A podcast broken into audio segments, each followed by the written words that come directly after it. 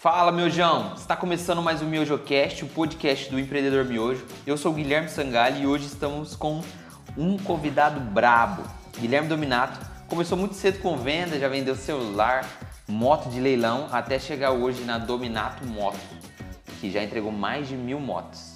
E aí, Guilherme? Mais um Guilherme, você já faz um, o ranking dos Guilherme aí. Seja muito bem-vindo ao nosso podcast, fique à vontade. Como que tá? Ah, tô de boa. Vamos embora pra essa conversa massa aí e contar um pouco da minha história, da minha experiência aí como empreendedor. Top demais. Gui, conta um pouco pra mim, assim, é, na sua infância, qual que era seu seu objetivo? Alguém te colocou, pô, você tem que estudar, você tem que fazer isso, você tem que trabalhar numa empresa grande, se aposentar. Como que foi a sua, a sua formação assim como de adolescente para jovem? O que, que você queria? Cara, assim, eu, eu, pô, eu sou aí neto aí, sou filho de uma vendedora de shopping, né, mano? Aham. Sou neto uma empregada doméstica e o meu avô era servente de pedreiro. E o meu pai eu não conheci. Aham. Minha mãe teve eu muito nova, com 17 anos e tal. E, A sua cara, figura masculina então era seu avô, que era servente, então É. provavelmente você seguiria os passos do seu avô, se você Cara, eu nunca assim, dentro da minha família mesmo, eu nunca tive um espelho assim, entendeu? Eu nunca pensei nisso. Uhum. Porque, tipo, formação ninguém tem. Malemático, minha avó é semi-analfabeta, entendeu? Aham. A única coisa que minha avó me ensinou sempre foi a gastar menos do que ganha. Que hoje pra mim isso é o mais importante. É uma boa dica, né? Pô, velho, você, você tá ganhando grana, você gasta menos do que você ganha. O que sobra você pode reinvestir. Com certeza. Era para ser o comum isso, né? Mas ah, nós brasileiros entendemos que Então, por causa da dificuldade, minha avó me ensinou muito isso, entendeu? E eu assim, quando eu era os primeiros É, cara, isso aí. É, é interessante a questão, porque eu falo muito sobre é, a, minha, a minha estrutura, assim. Meus pais é, também vieram de baixo, assim, e, e eles queriam é, não, não ter aquela vida. Então, então o, o pai da minha mãe era, era pedreiro, então ela- o que, que ela jamais... E a mãe dela é empregada doméstica. O que ela não queria ser era empregada doméstica e não casar com pedreiro. Então ela, pô, tem que fazer isso, tem que fazer aquilo. Meu pai, mesma coisa. Então, eles quiseram construir uma coisa em mim que eles sonhavam. Porque eles não tiveram a condição, então eles falavam, pô, Guilherme, você tem que trabalhar, se formar numa faculdade boa, é, entrar numa empresa e se aposentar. Comigo era. Tipo, minha família sempre disse isso. Minha mãe, faculdade e tal, essas coisas. Só que, cara, minha mãe, assim, ela trabalhava muito, né? Porque ela me criou sozinha, meu pai sumiu. Minha avó não tinha condição. Minha mãe não tinha nem tempo. Minha mãe trabalhava sete dias por semana, cara. Assim, minha mãe não tinha nem tempo pra me cobrar direito. Aham. De tanto que ela trabalhava, porque muitas das vezes a minha avó não tinha serviço.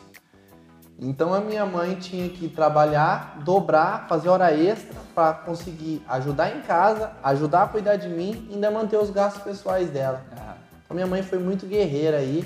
O meu avô ele não podia trabalhar, meu avô era alcoólatra, cara. aham. Então todo o dinheiro que meu avô pegava, ele bebia. Meu avô era uma super pessoa, velho. Uhum. Só que são, se ele pegasse dinheiro, cara, ele se transformava. Tanto é que o meu avô, cara, ele morreu bêbado. Ele Aham. bebeu, subiu em cima do telhado, caiu lá de cima, bateu a cabeça e morreu, do nada. Pra você ter uma ideia de como Uhum. que era. A formação familiar. É. E a minha avó, cara, minha avó, assim, é, a minha avó, ela é uma pessoa exemplo. Uhum. Porque a minha avó trabalhava de empregada doméstica em casa de gente rica. Era uma cozinheira de mão cheia, uma mulher muito detalhista, uma excelente empregada, assim, uma profissão, assim, ela era muito boa no que ela fazia. E a minha avó, ela era muito mão de vaca, cara. Hum. Tipo assim, Minha avó esperava os. Ela ia pra feira, ela esperava o último horário pra ela comprar quando ela não ganhava. Porque ela fazia a oferta, ó, eu pago tanto, Senão vai. senão você vai jogar fora, jogar meu fora. amigo. Entendeu? E ela levava um monte de coisa pra casa por causa disso. E a minha avó juntou dinheiro a vida inteira. Uhum. Entendeu? A minha avó, pra você ter uma ideia, ela invadiu um terreno, construiu uma casa, meu avô construiu, ela não deixava meu avô trabalhar, ela trabalhava, sustentava a casa, pegava o dinheiro das filhas, as filhas ajudavam, Aham. entendeu? As filhas ajudavam. E ela guardava esse dinheiro e comprava de material pro meu avô construir, ela não pagava mão de obra, É. entendeu? E, e assim, ela construía. Minha avó pegou essa casa, vendeu essa casa, comprou uma casa mais barata, vendeu por 40 mil na época, comprou uma casa por 30, sobrou 10. Ela tinha um carro, trocou esse carro num terreno, pegou esses 10 mil, levantou uma casa nesse terreno, pegou a outra casa, juntou dinheiro, geminou, Hum. alugou as duas, entrou pra dentro, continuou. Caramba. Tra... Minha avó é zica, filho. Minha avó tem Caramba. quatro casas de aluguel hoje. Desenrolada. É, minha avó nunca pagou INSS, nunca, nunca teve registro na carteira, não tem direito à Não aposentadoria. tinha direito a- E ela aluga as quatro casas dela hoje e tem a liberdade financeira dela. Gasta menos do que ela ganha, não vive com luxo, mas dá pra ela viver tranquila com o dinheiro das casas de aluguel dela. Entendeu?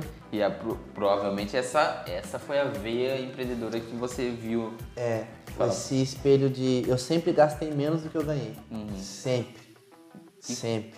E como que você iniciou assim é, nessa. Porque você via a sua avó fazendo uns negócios. Então você fala, putz, é, posso vender, comprar isso e vender isso. Como que você entendeu? Porque antes não é empreendedorismo, né? Empreendedorismo é uma palavra bonita, é, trabalhar por conta. É, sim, o empreendedorismo, a palavra empreendedorismo eu conheci ano passado. Eu sempre trabalhei por conta. Aham. Essa é a minha visão.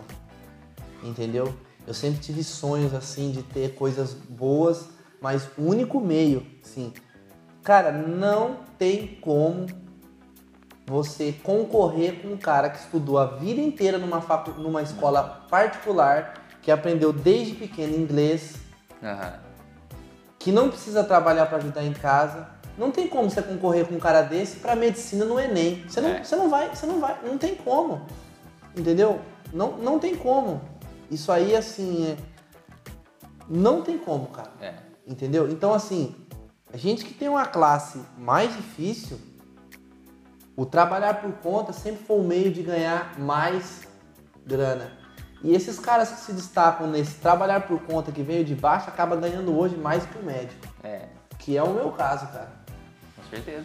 Porque tem a, a, a ideia de como que funciona a quebrada, fala a Sim, mesma é. língua, entende qual que é o, o que a pessoa quer. Então isso na venda, a persuasão é muito. É, É a necessidade, né, É cara? reciprocidade, né? Não tem jeito. Você fala assim, pô, o cara quer aquela moto, só que ele não tem a grana. Eu sei como que ele pode ganhar financiamento, então eu apresento esse plano pra ele. ele Na compra. verdade, sim, o empreendedorismo tem muito cara em- empreendedor bom com pensamento pobre hoje, principalmente no mundo nosso que a gente vem de baixo. O cara, é, ele, é- por ele ter passado por tanta dificuldade na vida, ele, o que que ele faz? Ele acha que assim ele tem que gastar menos, Aham. né? Só que quando ele monta um negócio, ele não quer contratar gente pro negócio dele crescer, ele quer fazer tudo. Aham. E aí de empresário ele acaba virando um eusário. E aí o negócio dele não cresce. Por que você acha uma padaria de bairro, uma oficina de bairro, é, um negócio de bairro? Por quê? Porque ele não consegue crescer mais. Por quê? Porque ele não delega. Sim, verdade. Com você delega, você consegue fazer várias coisas ao mesmo tempo. Aham. Entendeu? É? Então o empreendedorismo de bairro ele acabou ficando ruim por causa disso. Mano. Não tem visão, talvez, O cara cara não tem tem visão. visão, entendeu? E Porque fica com medo de mexer, putz, é, às vezes o medo bloqueia, tipo, eu vou ele deixar fica meu com medo de contratar. Tá, é, mas o cara vai me roubar. Não, não o cara vai te roubar, mas assim, eu não posso pagar. Tá bom, mas qual que é o pior que pode acontecer se você contratar o cara? Manda o cara embora e volta a fazer o que você estava fazendo. Deu merda? Manda o cara embora e volta a fazer o que você está fazendo. Sempre que eu vou fazer algum negócio, alguma escolha, alguma estratégia, qualquer outra coisa, qual é o pior que pode acontecer? O pior que pode acontecer é eu voltar pro estágio que eu tava. Tá bom, eu já vim da merda. Se eu voltar pro estágio que eu tava, eu vou ver o que, que eu fiz de errado e vou alcançar o próximo nível, entendeu? Eu já sei que por aqui eu não posso passar. Sim, aprendizado.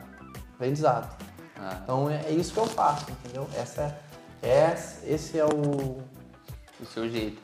Você lá é, na escola, você nunca pensou em, ah, quero ser um dia eu quero ser engenheiro, ah, um dia eu quero ser médico, você nunca passou pela sua cabeça. Cara, na verdade é o seguinte, eu, eu, meu- eu era skatista, né? É, E o meu sonho era ser skatista profissional. Mas é. Cara, eu tive sempre tive muito conflito familiar. Porque assim, eu morei com a minha avó até os 12 anos, né? uhum, E quando eu fiz 12, eu fui morar com a minha mãe porque ela casou. Uhum, E aí eu tive muito conflito familiar com meu padrasto e tal.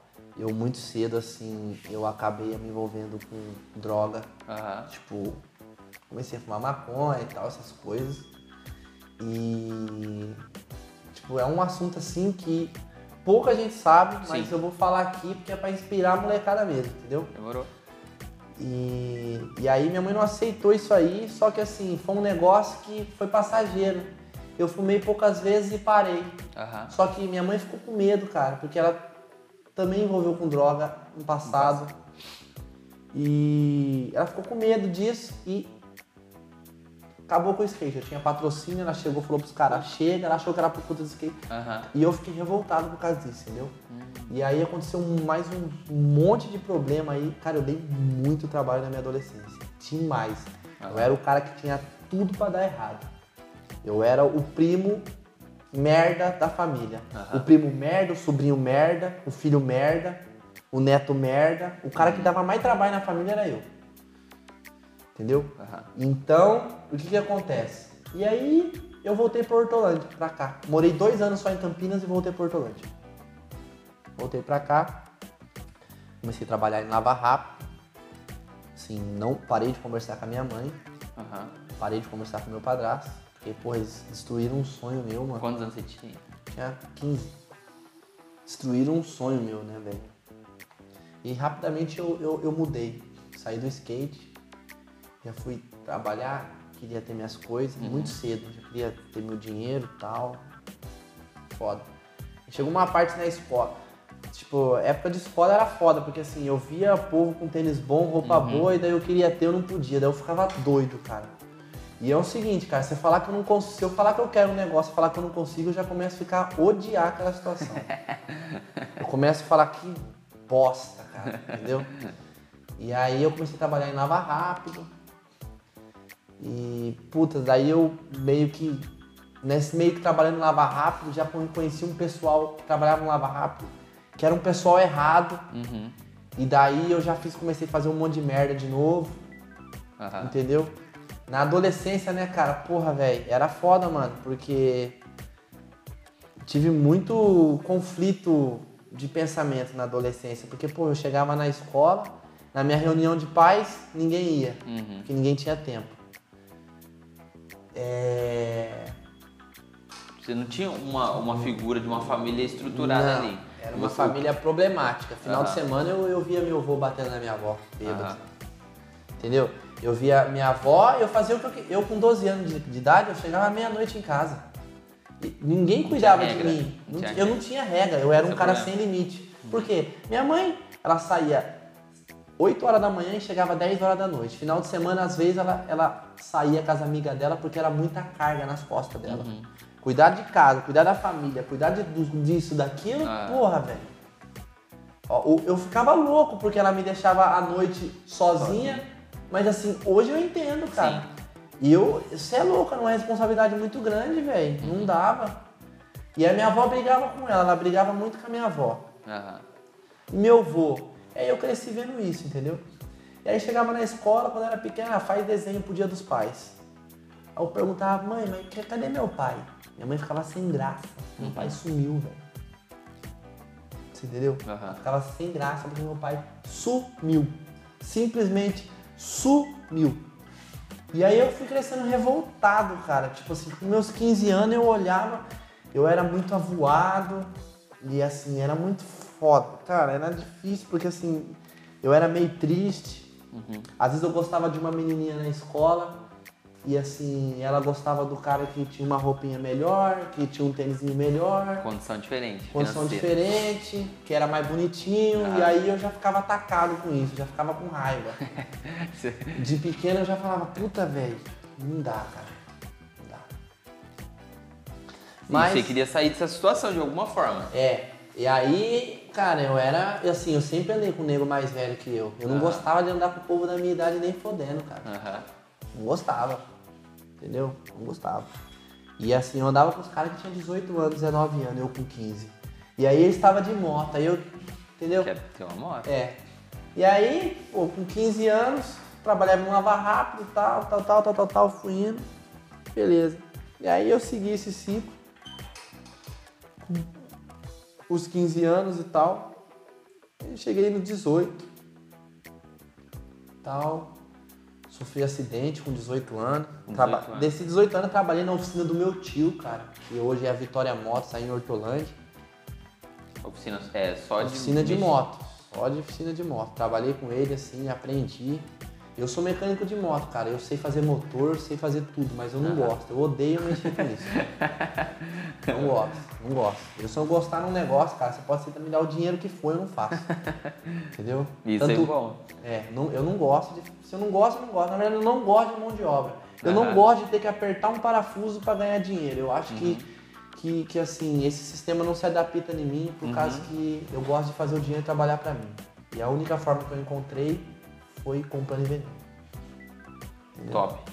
Nessa questão, voltando um pouquinho ali até seus 18 anos, como você lidava com a influência? Porque a gente é nascido de quebrada, a gente tem muito é, aquela oportunidade fácil. Pô, se você fazer isso aqui, você, você, você passa na frente, você lança aquele boot, você lança sua moto. Eu você já. Poxa, já fiz um monte de coisa errada, rapaz. Na adolescência. Fiz uns par de coisa errada, mas assim, era foda, né? Assim, tipo assim, você é a média das cinco pessoas que você convive. Aham. Os caras que você tava ali era do corre. Tá, é. O cara que eu vivia ali. Cara, nasci na periferia, velho. Aham. Entendeu? Quem que eram os exemplos? Quem que. Entendeu? Não, não, não- você não- o exemplo meu não era o cara que fez medicina, Uhum. o cara que tá estudando em escola particular. Esse não era o meu. Eu não tinha esse exemplo. Aham. Eu nem sabia que isso existia. O médico, pra mim, era o, o cara que, assim, nunca conheci um médico que morava perto de mim. Era o cara que tava distante. Sim. Entendeu? Nem passava isso pela minha cabeça, cara. Engenheiro, esses caras aí, pô, planeta. o cara pica pra mim era o cara que tinha uma padaria no bairro. O cara que tinha um bar, Aham. entendeu? Esse era o cara. Aham. O cara que tinha um carro popular do ano. Entendeu? Não era. Eu nunca tinha. Você entendeu? É muito. Então, assim, esse negócio de, de, de, de você. Assim, influência é muito ruim, né, cara? Porque. Você se limita, né? Você, você tem limitações porque você tá ali na, é, na quebrada, você só consegue enxergar aquilo. Você é, tá numa o bolha. seu mundo é Hortolândia, Uhum. Parque São Jorge, Vila Real. Esse é o seu mundo. Aham. Entendeu? Não existe outro mundo. E eu cresci na rua. Soltando pipa, jogando bola, moleque de rua, Aham. descalço, brincando, ficava o dia inteiro na rua. Passava, não almoçava, não fazia nada. entendeu? Escola, pô, eu falava pra você, cara, eu achava que eu era burro. Pô, adolescência, sétima, oitava, eu achava que eu era burro. É. Tirava nota vermelha, não, não gostava de estudar nem fodendo, velho. Não gostava de estudar. Entendeu? Não gostava de estudar. Aí você vai ver aí, no último ano de escola, eu ganhei Olimpíada de Matemática, ganhei campeonato de xadrez. Caramba. Destacou. Comecei a, a, a gostar. Por quê? Sim. Eu vi que eu, que eu, que eu, assim, que eu não era burro Aham. depois. Entendeu? Eu vi que eu não era burro. Mudou seu entendimento, você falou, vou me dedicar um pouquinho. É, eu comecei a gostar. Eu você sempre pega- gostei de matemática. Aham. Muito. Português, essas ciências, essas coisas você pode esquecer. Não gostava, não. E eu não gostava, eu não fazia. Aham. Não fazia lição porque eu não gostava. Eu é assim, se eu não gosto, eu não faço. Aham. Entendeu? Eu não faço o que eu não gosto. Pode esquecer, não faço. Não adianta. E aí, eu- matemática eu gostava. Eu sempre fui bom na matemática. Desenrolava. É, era muito bom. Porque aquilo me prendia, o cálculo ali e tal. Por quê? Porque assim, eu sou um cara de execução, entendeu? Uhum. Eu não gosto muito de teoria. E eu achava que ciência, matemática, é, português era teoria, matemática já é a mais prática. Uhum. Um mais um é dois, se eu pegar o dois e somar com cinco vai dar sete. Então nas contas, delta, raiz quadrada, essas coisas assim, eu já ficava meio uhum. nisso aí, eu gostava disso. Entendeu? Essa era, era a única matéria que eu gostava na escola, era matemática, sempre tirei notas boas em matemática. Mas você pegou isso aí, você não pensou, pô, você é um matemático, você é um professor, você é um engenheiro, você não chegou a, a cogitar essa possibilidade. Ah, cara, sempre foi muito distante, eu nunca nem ouvi falar em Enem, velho. Nego falava pra mim, ah, vou sair daqui, vou entrar pra faculdade. Fala, como que eu vou entrar pra faculdade? Entendi. Então eu vou prestar o Enem, vou só estudar e vou ficar duro. Minha mãe e minha avó falando um monte de bosta pra mim que eu tenho que ajudar em casa. Uhum. Vou ficar andando com tênis furado, tênis velho. Então só vou estudar. Porque assim, cara, é foda, né? Uhum. Você, é, você sair do trabalho e ir pra faculdade, você não tem o mesmo desempenho do Não. cara que só estuda. Não tem. Você chega na Unicamp lá na- na- nas, nos, nos cursos de medicina, só tem playboy, velho. É, com certeza. Como é que eu vou falar? Ah, passei numa USP, mãe, vou ter que morar lá em São Paulo, lá porque eu vou estudar lá. Tá, quem que vai pagar a República? Minha mãe ganhava 1.500 conto por mês, velho. No shopping. Mal dá pra sustentar. Mal dá pra. Trabalhava pra, pra pagar a conta de ontem. Trabalhava hoje pra pagar a conta de ontem. Não dava, não tinha condição, entendeu? E, e aí, nessa, nesse mundo, nesse universo, como que você encontrou vendas, assim? Pô, se eu vender isso, eu consigo ter dinheiro. Porque no seu mundo, é, faculdade, meios tradicionais não era, não era o mais normal. Você, você não queria trampar no shopping porque você via a realidade da sua mãe. É, cara, mas eu vou falar um negócio pra você. O cara que sai da onde eu saí, o negócio dele é o seguinte, ele vai sair da escola, ele vai procurar um trampo, a primeira coisa que ele vai fazer. Uhum. Porque ele já cresceu na adolescência com raiva de, de ficar sem dinheiro, cara. Aham. Entendeu? Não é o cara que, ah, mamãe, tô precisando disso. Mamãe, tô precisando daquilo. É. Cara, a gente não é esse cara, velho. Eu sou o cara, ah, você tá precisando? Você vai ter que trabalhar, velho. Uhum. Entendeu? Com 16 anos, você vai entrar na guardinha, você vai trabalhar de algum negócio.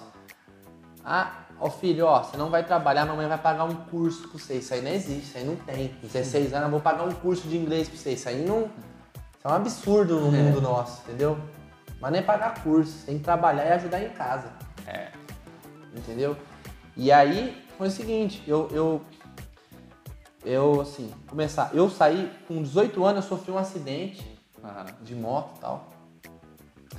E eu machuquei meu braço, peguei uma lesão do plexo braquial. Bateu aí- sozinho. É. E aí eu consegui uma cota dessa lesão, consegui uma cota numa empresa Floripark. É uma terceirizada da CPFL. Aham. Eu, com 18 anos, ganhava 1.700 pontos por mês na carteira. Mas- 1.700 reais. Pô, era dinheiro, velho, naquela época. Era, era, dava, dava um dinheirinho. Só que o que, que acontece? Você vê como que eu era terrível. Eu falei, vou ganhar 1.700, vou viver com 700. Milão você guardava. Vou guardar mil reais. Entendeu? E eu já cheguei. Voltando um pouco atrás, antes de eu entrar na Floripark, eu tive uma moto. Com 18 anos eu trabalhava com a minha tia e eu comprei uma moto. Pra você ter uma ideia, eu ganhava 1.200 com a minha tia como ajudante de mecânico. Eu cheguei pra minha avó uma época e falei, ó avó, o negócio é o seguinte, eu preciso comprar uma moto, porque eu não quero ficar a pé.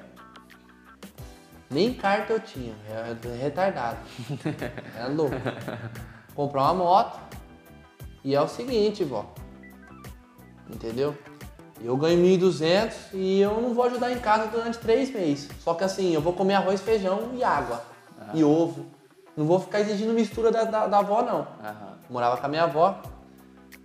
Eu vou guardar mil por mês e vou viver um mês com 200. Tá bom. Olha o foco como é que era. Rapaz, eu passei... Eu nem cortava cabelo, filho. Comprava um desodorante e mais nada. Passava um mês com... Ia, ia, ia andando pra loja da minha tia. Cara, eu passei três meses com 200 reais. Falei, ó, vó, não vou ajudar, cara. Desculpa, mas Aí juntei 3 mil, dei de entrada na moto, pagava 500 conto por mês. Aham. Tal. Que moto que você comprou na época? Na época eu comprei uma Falco, 2001. Nossa. Era dois, eu tava em 2012, não, 2014, sei lá, não lembro. Eu comprei uma Falco 2001, tinha 15 anos de uso a moto. Paguei 6 mil na época. E aí eu tinha que dar 6 parcelas de 500 o rapaz. De boca mesmo, o rapaz era amigo, segurou. Aham. moto tava umas coisas quebradas, trabalhava com mecânica, arrumei, aí eu vivia com 700 conto, ajudava uns 200 conto com a minha avó, comprava uma mistura, um negócio e via com 500. Falei, Até o que tá a moto eu vou viver na engagem, velho. Eu não vou nem namorar, porque namorar, mulher vai querer comer lanche e já vai querer gastar meu dinheiro, eu não quero. Mas Entendeu? tava bonito de Com falta. 18 anos, não, tava bala. É. Aí eu sofri esse acidente e tal, machuquei o braço, fiquei com uma lesão, uma limitação, não muito, mas consegui uma cota nessa empresa. Aí eu ganhava 1.700 conto por mês, tal, beleza. E aí fiquei quatro meses lá. Aí, cara, aí eu morava em Hortolândia e tinha que trabalhar em Campinas. Pegava dois ônibus para ir, dois ônibus para voltar. Aí eu, fiquei- aí eu comecei a odiar aquilo lá. Aí eu acordava às 5 horas da manhã, porque eu tinha que estar lá às 7 e meia. Aí eu já comecei a ficar bravo, velho. Aí eu ia de manhã, de ônibus, nossa, cara, que ódio, meu Deus do céu, eu ficava louco. Descia na rodoviária de Campinas, pegava outro busão pra ir pra lá. Andava mais um pouquinho a pé, aí levava marmita. Nossa, aí eu já ficava doido, cara. Aham. Daquele puta que eu pariu. Cara, aí eu voltar, o que me dava mais raiva era voltar. Nossa, na hora de voltar, falava, "Merda, voltar de ônibus. Dia inteiro trampando. Um monte de um fedor de CC, cara, desgraçado dentro do ônibus, um cheiro de peido, velho. Nossa, cara, não tinha condição aquilo lá, eu ficava doido com aquilo lá. Eu aguentei quatro meses e aí eu já comecei a enfesar. Aí já manda, fiz uma, já me mandaram embora, cara. Graças a Deus. Só que como eu trabalhei quatro meses ganhando 1.700, eu já ajudei 4 mil. Ah, É, 1.700 mais vale, mais esse transporte. Juntei 4 mil, peguei o acerto. Peguei uns. Sei que peguei uns 3. Fiquei com 7 mil na mão. Uhum. Com 19 anos, filho. 18 anos, 19 anos. 7 Sete pau mil. na mão. Tinha juntado. E aí. Comprei. Olha só. Início já não tinha mais nada, não tinha Não, mais FAO, porque a FAO deu, per- deu PT Não, eu- na é, batida. não, na verdade, não, deu PT, eu arrumei, vendi e aí eu tinha um golzinho 96, Ah. bola. Pagado 5 mil no carro. Eu sempre fui meio capitalista, cara. Eu podia ter o que for, mas eu não gostava de andar de a pé, velho. Não gostava. Ia de busão pra economizar a gasolina com o Aham. meu carro. Cara, e aí foi o seguinte, deixa eu ver. Peguei o gol e dei o. Cara, eu fui um cara que eu sempre, a vida inteira, eu sempre tive autoestima baixa. Uhum. Sempre me achei um merda, um lixo, por causa da minha situação, meu pai. Complexo de inferioridade, você se sentia inferior às pessoas. sentia inferior às pessoas, todo mundo. Vários traumas né? na escola, Sim. a menininha sempre que eu Rejeitava. gostava, rejeitava. É, situação do meu pai. Pô, cara, minha primeira namorada não tinha como eu falar, pô, ô pai, comecei a namorar. Eu ia perguntar pra quem? Aham. Perguntar pra ninguém, velho. Não, não tinha isso. Era você e você mesmo. Pô, eu não, tinha, eu não tive contato com homem na família. Tanto é que eu não, não me dei bem com meu padrasto na adolescência. Sim. Por quê? Porque eu já tinha 12 anos, cara. Não tinha como um cara querer impor. Ô, meu padrasto, mas brigava pra caramba. Meu padrasto bateu em mim pra caramba já, velho. Entendeu? Você E, leva- uma ideia, hoje ele é meu gerente. Caramba. É, ele é meu melhor funcionário. A gente se dá super bem hoje. Olha que da hora. Porque era conflito, né, cara? Era foda. E aí, velho, é, e aí eu peguei, fui mandado embora, comprei uma Falco, dei, dei o meu carro no valor de 5 mil, dei mais 3 em dinheiro e fiquei com 4 mil reais. Uhum. E aí eu andando, andando, andando, com a moto, sem carta. A polícia pegou a moto, foi pro pátio, 2 mil pra tirar. Tudo. Aí eu fiquei com, com, com dois. Aí gastei mais mil, aí fiquei com mil na conta. Aí eu fui, andando de moto com uma palco, pá. Bati a moto a 140 por hora. Fiquei 20. Bati a moto e fiquei ali mesmo, cara. Morri praticamente. Puta. Tinha sido mandado embora. Cara, na verdade, assim, depois que eu fui mandado embora, eu fiquei chateado, né? Aham. Meu avô morreu, velho. Depois de um tempo. De Um monte de coisa aconteceu ao mesmo Ó, tempo. Um monte de coisa. Fui mandado embora, meu avô morreu. Eu entrei em depressão nessa época aí. Meu avô morreu, eu fiquei louco, louquinho da cabeça.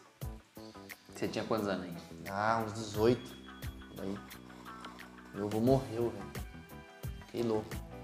E aí, mandado embora, meu avô morreu. Depois que meu avô morreu, depois de um mês, eu sofri um acidente e fiquei 20 dias em coma. Caramba. Fiquei em coma. O que acontece? No acidente foi um milagre, né? Eu sou uma prova que, que, que Deus existe mesmo. Porque é o seguinte. Um médico resolveu vir almoçar na casa da filha dele. Do nada num sábado. Do nada. Ele falou que ele não marcou nada assim no Aham. depoimento dele. E aí ele foi almoçar na casa da filha dele. Almoçou tal na casa da filha dele, beleza, tudo bem. E aí vem o Guilherme, bateu a moto de frente com o carro. O que, que acontece? Entrei dentro do vidro do carro. Tá pega. Acabei com o carro. Deu perca total no carro, só pra você ter uma Caramba. ideia. Amassou a estrutura inteira.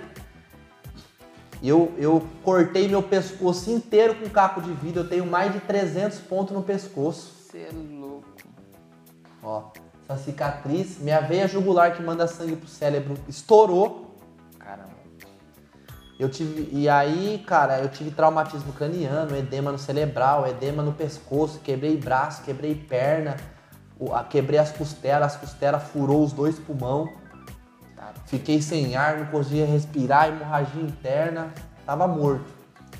E aí eu bati, esse médico resolveu ir almoçar na casa da filha dele, eu, eu bati na hora do almoço, quando, ele tava almoçando. Ele tava almoçando, eu ouvi o barulho, na esquina da casa da filha dele. Aí ele saiu pra fora, começou a me socorrer, foi no carro, pegou a luva, sabe? Aham. Começou a Massagear ali. Pressão. massagear ali e tal. O pessoal do lado falou, ó, ele vai precisar. Chama o SAMU, chama o SAMU, chama o SAMU. Ele falou, ó, se você chamar o SAMU, ele morre. Chama o UTI móvel. Muita gente morre a caminho do hospital por causa disso. Caramba, eu não conhecia isso. Muita gente morre a caminho do hospital por causa disso, porque não consegue identificar se a pessoa precisa da UTI móvel ou do SAMU. Porque a UTI móvel você tem o desfibrador, né, que é aquela máquina de choque. Aham. E chegou a UTI móvel, eu tive a primeira parada cardíaca. Caramba. Aí ele já voltou ali mesmo. Pra você ter uma ideia, eles rasgaram meu pulmão ali mesmo, no local, enfiaram o bisturi sem anestesia, sem nada dos dois lados. Já colocaram o dreno e eu acordado, meio acordado. Colocaram o dreno e começaram a drenar eu no chão ali mesmo. Voltaram eu, deram um choque no meu peito. Ele segurou minha veia jugular, dessa cicatriz que eu tenho aqui, segurou minha veia jugular, porque ela tava esguichando sangue, e colocou eu no, na UTI móvel e eu fui a caminho do Mário Covas. Cara, cheguei no Mário Covas, meu amigo. Desacreditado. É, no caminho pro hospital já tive outra parada. Nossa. Aí já voltaram de novo.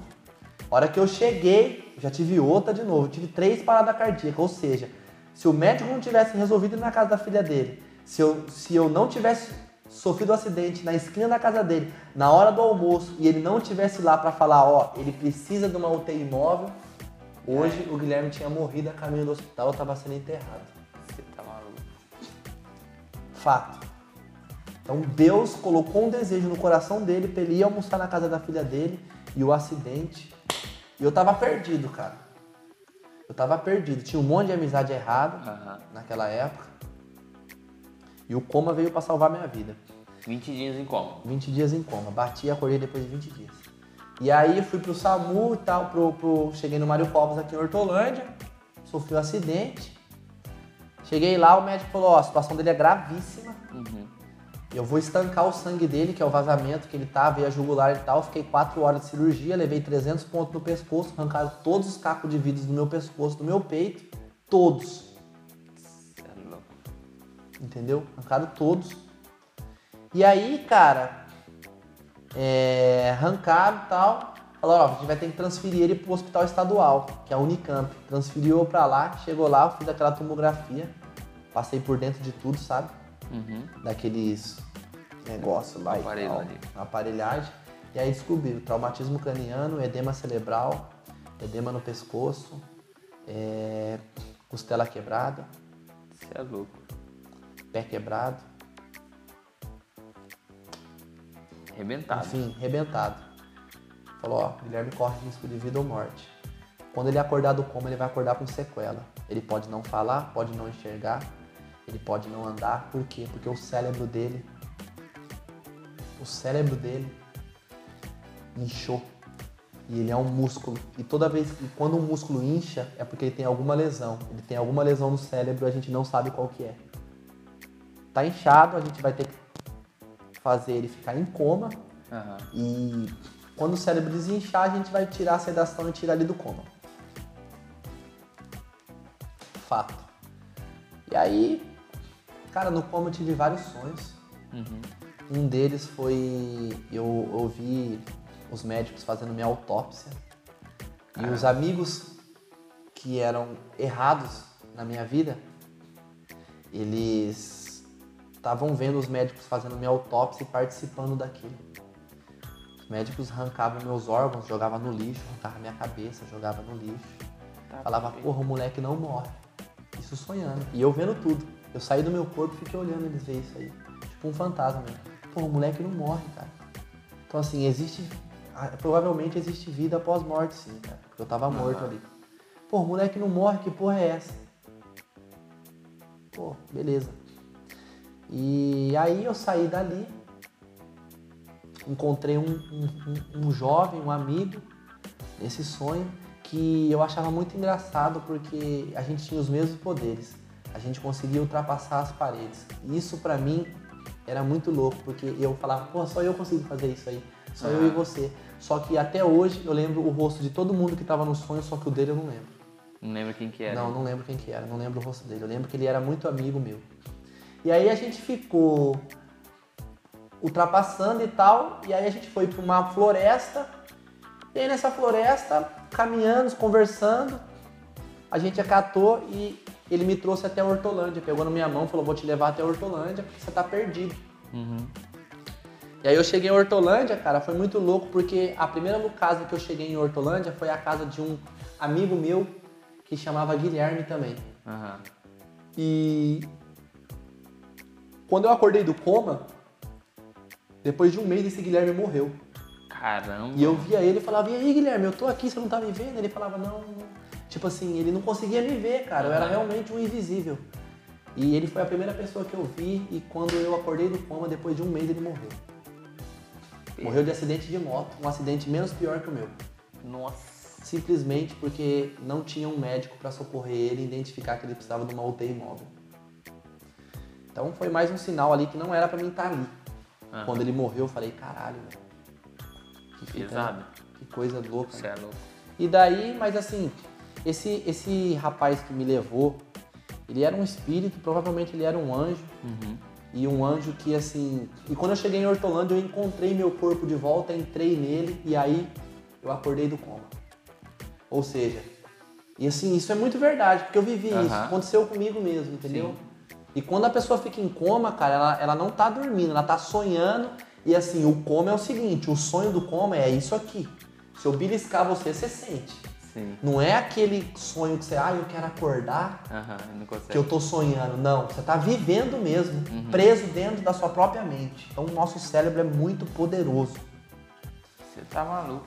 É, e, assim, são coisas que assim, porque você acabou de pegar esse copo d'água aí e beber. Aham. O seu cérebro calculou que você ia fazer segundos antes, Uhum.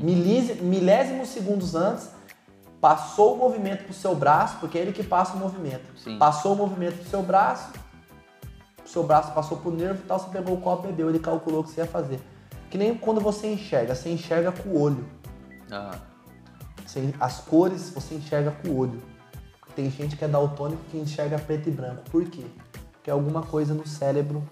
O cérebro é tudo. Sim. Tudo. Se o seu, cérebro- se o seu cérebro morrer, você vai viver com o corpo. Entendeu? Então eu encontrei meu corpo, acordei do coma, tudo fodido. Recuperar, se precisava de tempo tipo, pra recuperação. Cara, saí do hospital de cadeira de roda, irmão. Não conseguia andar. Acordei do coma, a primeira pessoa que eu vi foi minha ex-namorada, minha tia e minha ex-namorada. E, pô, tenho uma enorme gratidão por ela aí, que ela cuidou de Aham. mim numa fase que, pô, a gente não Difícil. deu certo por causa de gênios e pensamentos diferentes. Uhum. Mas ela cuidou de mim, ajudou eu pra caramba numa fase só dela ter ficado, não financeiramente, porque a situação da família dela era bem precária Aham. também. E cara, ela foi um dos motivadores, viu? Pra Aham. eu começar a empreender. E, e aí, cara, eu comecei, né, sair de cadeira de roda e tal. Quando deu 20 dias, eu já comecei a dar os primeiros passos. Uhum. Cara, já comecei a dar os primeiros passos. E eu falei, cara, eu tenho 700 reais na conta que sobrou do meu acerto. E é o seguinte, cara. Ela já tá trabalhando, né? Já tem o dinheirinho dela. Já ganhou uns 800 conto por mês, ela. Eu falei, cara... Eu não tenho apoio de ninguém. Aham. Não tenho apoio da minha mãe.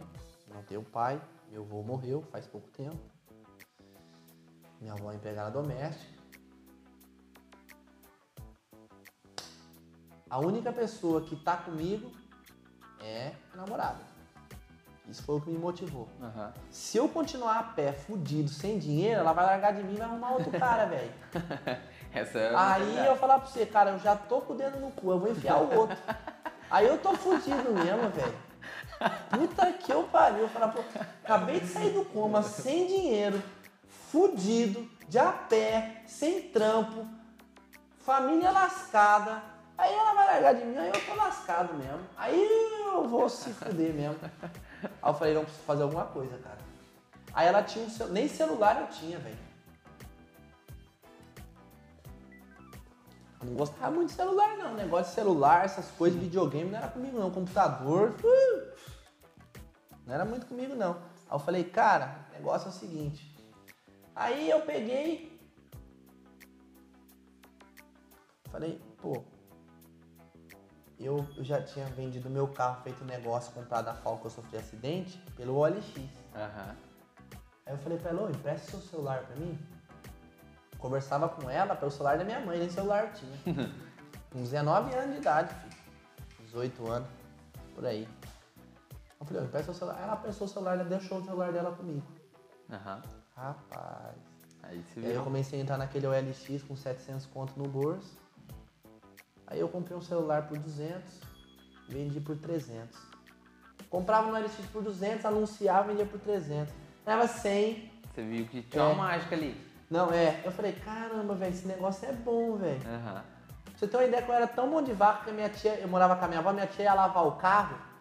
Quantos querem lavar rápido? Tia? 35. Eu falei, não, eu vou lavar por 30. Catava a mangueira da minha avó, esfregava o carro inteiro, pegava o aspirador da minha mãe, lavava, ganhava 30 conto pra comer um lanche com ela de noite. Aí eu. É.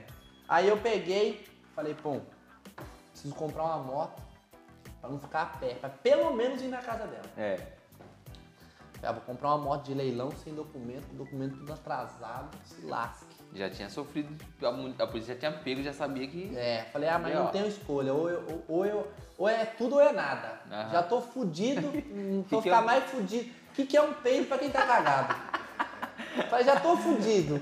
Se lasque. O que, é um peido pra quem tá cagado? Não, tem. Vamos pra cima. Vamos pra cima.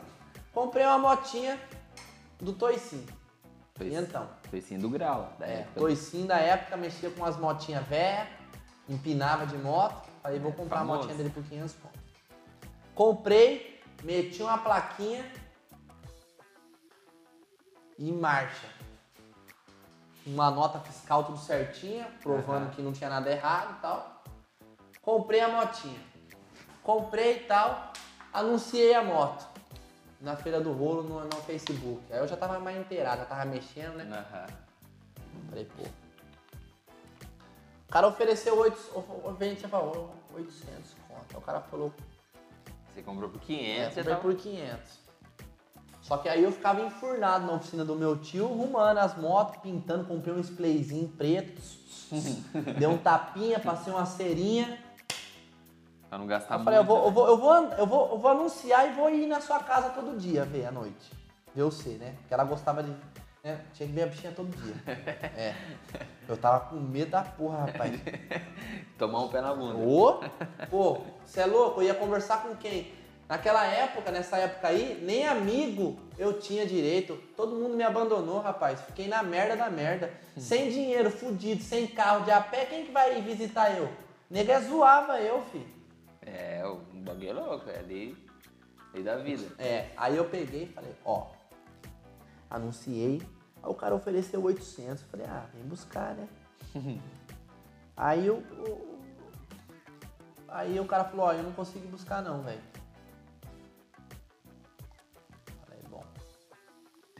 Um gasto. vou levar, aqui no Rosolém, aqui perto de Hortolândia. Falei, vou levar então. Montei eu e ela e fomos levar a moto pro cara. Falei, ó, se der certo a vez, eu vou comprar um lanche pra nós. Hum, fiz uma promessa. Rapaz, cheguei no Rosolém, vendi a moto por 800. E aí eu falei, ó, velho, eu não vou pagar um ônibus pra voltar não, velho, não tem dinheiro não, falei pra ela. Com 800 no bolso. Com 800 no bolso. Falei, se você voltar a pé comigo, eu compro um lanche pra nós.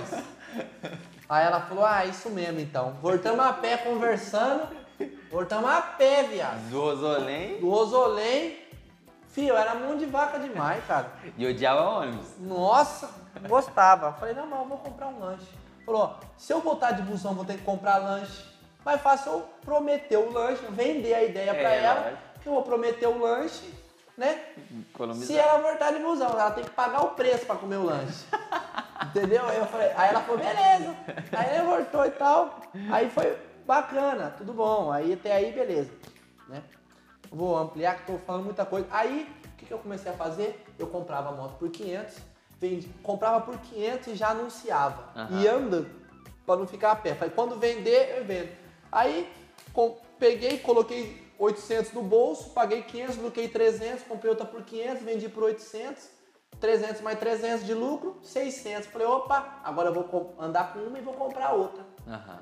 E aí eu anunciava já logo aí as duas. E o negócio já vendia, eu já catava o dinheiro. Ia lá em campo. Rapaz, eu fazia. Eu era louco, cara. Eu era louco. Ô, eu, ia- eu, eu era doido. Ô, eu, compra, eu, ia, eu pegava o busão, ia lá pra Campinas comprar moto e voltava andando Caramba, pra não gastar. pra não gastar. Colocava. Era louco. Com a moto que tinha acabado de sair do leilão, os caras tinham acabado de funcionar a moto. Que naquela época era febre, né? Moto de leilão. É, bote- Era febre. Os bodinhos. Os bodinhos, os caras queriam roletar. Mas assim, tinha que ter nota, né? Tinha que ser tudo certinho. Essa moto era sucata pra desmanchar a moto pra vender peça e eu andava com a moto. era doido. Não, eu, eu era louco. E aí, beleza. Isso aí foi fazendo uma grana. a Fui loucura fazendo uma fazendo grana. Aí fui compra, comprava uns carrinhos com documento atrasado mesmo.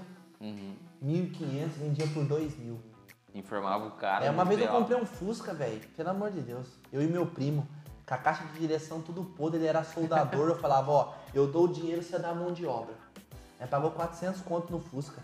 Soldamos uma caixa de direção, viemos sem porta, lá do, do Padre Anchieta. Tá sem porta e sem farol. Chegamos lá, soldando, ele era soldador, soldando a porta, rapaz.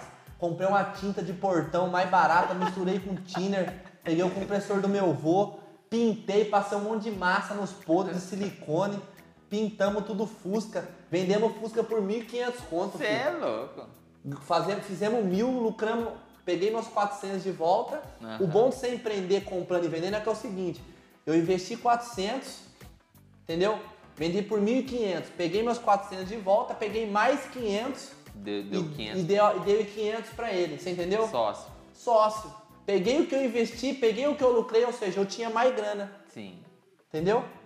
E aí eu comecei a fazer essas jogadas aí. Vi um carro usado na internet com documento atrasado, puxava pra ver se não era roubado, se não era nada, se era tudo certinho. Falava, ó, o carro tá com documento atrasado, você se vira pra documentar, você corre Aham. atrás, é isso aí. Ganhava 500, 1.000, 500. 300 e ia lucrando. Aham. Ia fazendo esse giro. pouquinho pouquinho Quando eu vi, chegava. eu tinha cinco pau. Entendeu? Aí eu comprei uma bis, velha podre, fumando, com documento atrasado, que eu andava, nossa. A moto era um litro de óleo por dia. Ela gastava mais óleo do que gasolina. Que jeito. Fumava demais, cara. Eu parava no sinal, logo ficava assim, ó, na marcha lenta. Fazendo Parecia- bolinha. né? Sabe quando faz narguilé? Quando faz bolinha? É a mesma coisa. A bis era... Era, igualzinho, o nego dava risada. Nossa, isso aí fuma mais que cigarro, cara. Demais a moto. E aí- Mas eu andava, sabe o que é a minha ideia? Bis, não chama a atenção da polícia, tá com o documento atrasado. Eu passava até em comando, eu e ela. Grandão. Vários. vários comandos eu passei. Vários. Vários. Falava isso aqui, não dá goela. né? Aí eu fui empreendendo, mano. Ficando com a motinha pra não gastar gasolina e ó. Socando pau. Aham, Já não tinha... ah, Não queria estar bonitão. É, não, o negócio era fazer, fazer dinheiro. dinheiro. O negócio de ficar bonito não. É, porque antes Dinheiro. começou com a Falco, já tava É. de bis, então... Meu nome era dinheiro e sobrenome money. Eu só pensava nisso. Eu acordava pensando em dinheiro. Fazer dinheiro, fazer dinheiro, fazer dinheiro. Quando eu vi, eu tinha 5 mil. E aí eu conheci um cara, velho. E aí, a Falco que deu perca total, Aham. eu dei, o que, que eu fiz com essa moto? Eu fui arrumando ela. Pra você ter uma ideia, eu comprei uma Falco de leilão. Olha que cara malandro que eu era. Eu comprei uma Falco de leilão Igualzinha. igualzinha, por 2 mil. Aham. Peguei todas as peças boas dela, coloquei na outra. Né? Carenagem, roda, essas coisas. Peguei as peças velhas podres que tava quebrada da minha e coloquei na de leilão. Amarrei com cinta hair, uma pedaço de plástico, preguei. Sabe, era, era falco do Tiranossauro Rex. O dinossauro pegou, massou, mastigou e jogou fora. Deixei podre, só que eu montei ela pra fazer trilha. Aham. Da hora. Eu vendi ela pelos mesmos 2 mil que eu paguei. Não gastei nada pra arrumar a Falco minha. Então essas jogadas de economizar essas coisas, dinheiro. eu tinha. Não, investi a mão de obra e tal, Aham. arrumei a Falco. E a Falco tinha 3 mil de documento que eu tinha tomado de multa. E eu tinha mais ou menos 3 mil reais em dinheiro. Aham. E aí eu, eu falei brincando com o moleque, tinha um moleque, o Cirinho da Mata, que a família dele mexia com carro de leilão. Aham. E aí ele mexia com umas motos e tal. Aí eu falei pra ele, cara, é o seguinte. é, Ele falou, e essa Falco aí? Ele tinha acabado de largar da mulher, queria pagar de gatinho. aí eu falei, ah, eu tenho coragem. Olha, eu falei brincando, eu tenho coragem de trocar em tudo em motinha de leilão de 500 conto. Ele falou, ah, eu tenho coragem de trocar também. Aí eu, minha moto valia 8. Eu falei assim, ó, eu quero 10 na moto. Aham. Ah, no, no negócio, né, no Sim. dinheiro, ele falou assim, ó, eu não tenho dinheiro pra te dar, eu não tenho moto pra te dar. Mas eu tenho uma coisa. Eu ensino você a comprar no leilão e deixo você comprar na empresa do meu pai, se você me der a moto. Você vai poder comprar 60 motos com o seu dinheiro. Eu dei uma moto de 10 mil real pro Aham. cara só pra aprender a comprar. Foi um investimento ali. Lógico, conhecimento. Aham. E aí eu falei, pô, já vou estar no mercado, vou ingressar no negócio. E eu sou um cara que faz amizade rápido. Você já tinha se desenrolado de vender, Já já, ia sabia que tinha é. feira do rolo, essas coisas. Já sabia que tinha isso aí. Falei, ó, beleza então. Só que a moto tem 3 mil de documento.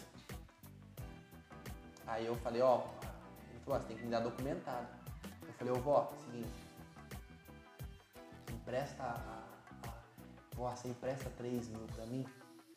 Empresto. Eu falei, ó, vó, seguinte, eu a moto tá pronta, sus- eu, eu, eu chantageei a moto. se você não emprestar, se você emprestar 3 mil reais pra mim pagar o documento da moto, eu vou. Eu vendo a moto. Pra mim vender, eu preciso de 3 mil pra pagar o documento. Ela falou, ela- demorou. ela Ela, não tinha queria- 3 mil guardado que a velhinha guardou. E ela não queria se ver O que, assim que eu de moto. fiz? Eu peguei os meus 3 mil que eu tinha, paguei o documento da moto e fiquei com o dinheiro da minha avó e fiquei quieto. Uhum. Falei, eu vou, eu vou fazer o quê? Eu vou pôr o dinheiro da minha avó na moto, né? Uhum. E naquela época não tinha muita demanda, então era muito bom esse mercado de leilão, de leilão. E aí eu dei a falco pro cara E no, ó, na primeira compra que eu te na primeira compra que eu fizer buscar as motos, eu te, eu te dou a moto.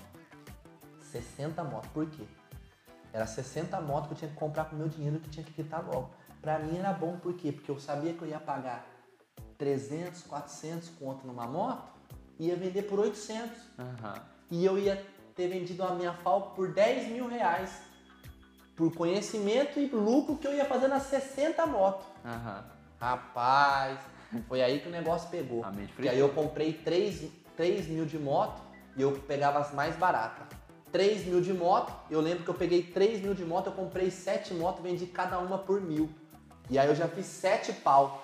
Falei, opa, dobrei o dinheiro. Entreguei a moto pra ele, peguei os 3 mil da minha avó, que ela me emprestou, devolvi pra ele, peguei os 4 que sobrou Metendo no e mar. soquei o pau. Comprei 4 mil de moto, fiquei duro. E aí eu comecei. Comecei a girar, daqui a pouco anunciar. comprei 20 motos. De uma vez. De uma vez. Aí daqui a pouco eu tinha, tipo assim, coisa de seis meses fazendo isso aí, eu tinha 15 pau Caramba. na mão. Tinha 20 pau na mão. Sabe o que eu fiz? E aí é o seguinte, aí eu lembro que quando deu 30 motos, esse moleque. E onde foi- você enfiava essas motos? Na casa da minha avó, filho. Na área. Eu era doido, filho. Minha avó ficava louca. Eu falava, ah, avó, eu tô trabalhando. Minha mãe falava, arruma um serviço que presta, vai entregar um currículo. E eu cheguei até a entregar currículo. Fiquei o dia inteiro no centro de Campinas entregando currículo, entreguei 20 currículos. Fui de ônibus, no sol. Falei, nunca mais eu vou fazer isso aí. Isso é uma desgraça, cara. Pelo amor de Deus, nunca mais. Eu já fiquei. Aí eu pensava, sair daqui, entregar currículo, ficar vendendo moto velha. Falei, não, vou vender moto velha. moto velha. Vou vender moto velha. É mais divertido, né? É, dá, dá, dá dinheiro. E aí eu já tava ganhando 3 pau por mês, fazendo um Aham. dinheirinho com as motos, só que assim. Eu não falava que eu ganhava 3 pau por mês. Uhum. Eu ganhava e reinvestia, porque eu tinha que comprar 60 motos logo. Aham. Só que quando chegou, eu comprei 30 motos em dois meses. Você entendeu? Peguei dinheiro, sem dinheiro, peguei dinheiro emprestado da minha avó, virei o dinheiro, devolvi o da minha avó e comecei. Ou seja, não é que eu comprei 30 motos que eu tinha dinheiro. Eu comprei 30 motos com os mesmos dinheiro, ou seja, o dinheiro só mudou de mão. Sim. Eu passei pro leiloeiro, peguei as motos, vendi, o dinheiro ele só troca de mão, ele cresce você reinvestir o lucro. E é o que eu fazia. E aí quando chegou com 30 motos, ele falou, ó, seguinte, meu pai tá achando ruim, cara, ele não quer mais que você compre as 30 que faltam. Aí ele dividiu 60 motos vezes por 10 mil, dava 160 reais por moto, eu lembro, 150, um negócio assim. Aí ele falou, ó, você vai ter que me pagar as 30 motos e pegar sua Falco de volta. Fila da mãe. Aí eu devolvi os- o dinheiro pra ele, porque ele começou, ó, Cresceu os olhos. crescer os olhos. Eu acho, né? Não sei. Não sei por que, que fizeram isso comigo, fiquei chateadíssimo. Imagina.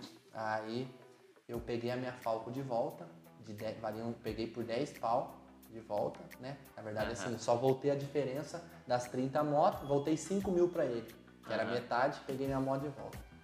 Falei, que rapaz, peguei minha moto queimei a moto por 7 mil. Que você já sabia que você ia fazer mais. Torrei a moto por 7 mil.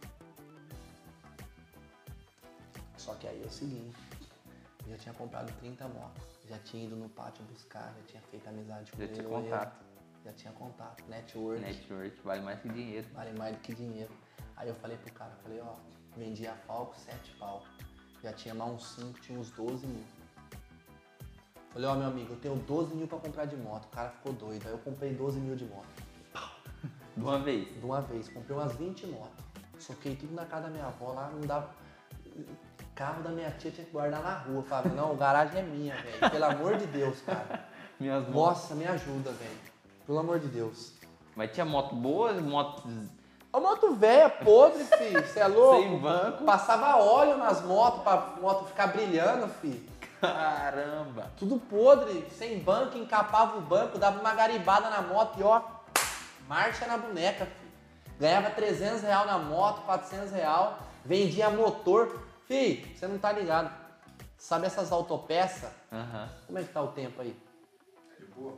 Essas autopeças de, que, que tem motoboy, eu pegava o motor. Sabe o que, eu fazia?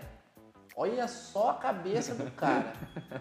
E eu pegava, os caras tinham uma 125. Eu falava, ó, eu tenho um motor de 150. Aham. Você me dá o seu, eu vou dar o meu motor de 150, vou colocar no seu de 125. Entendeu?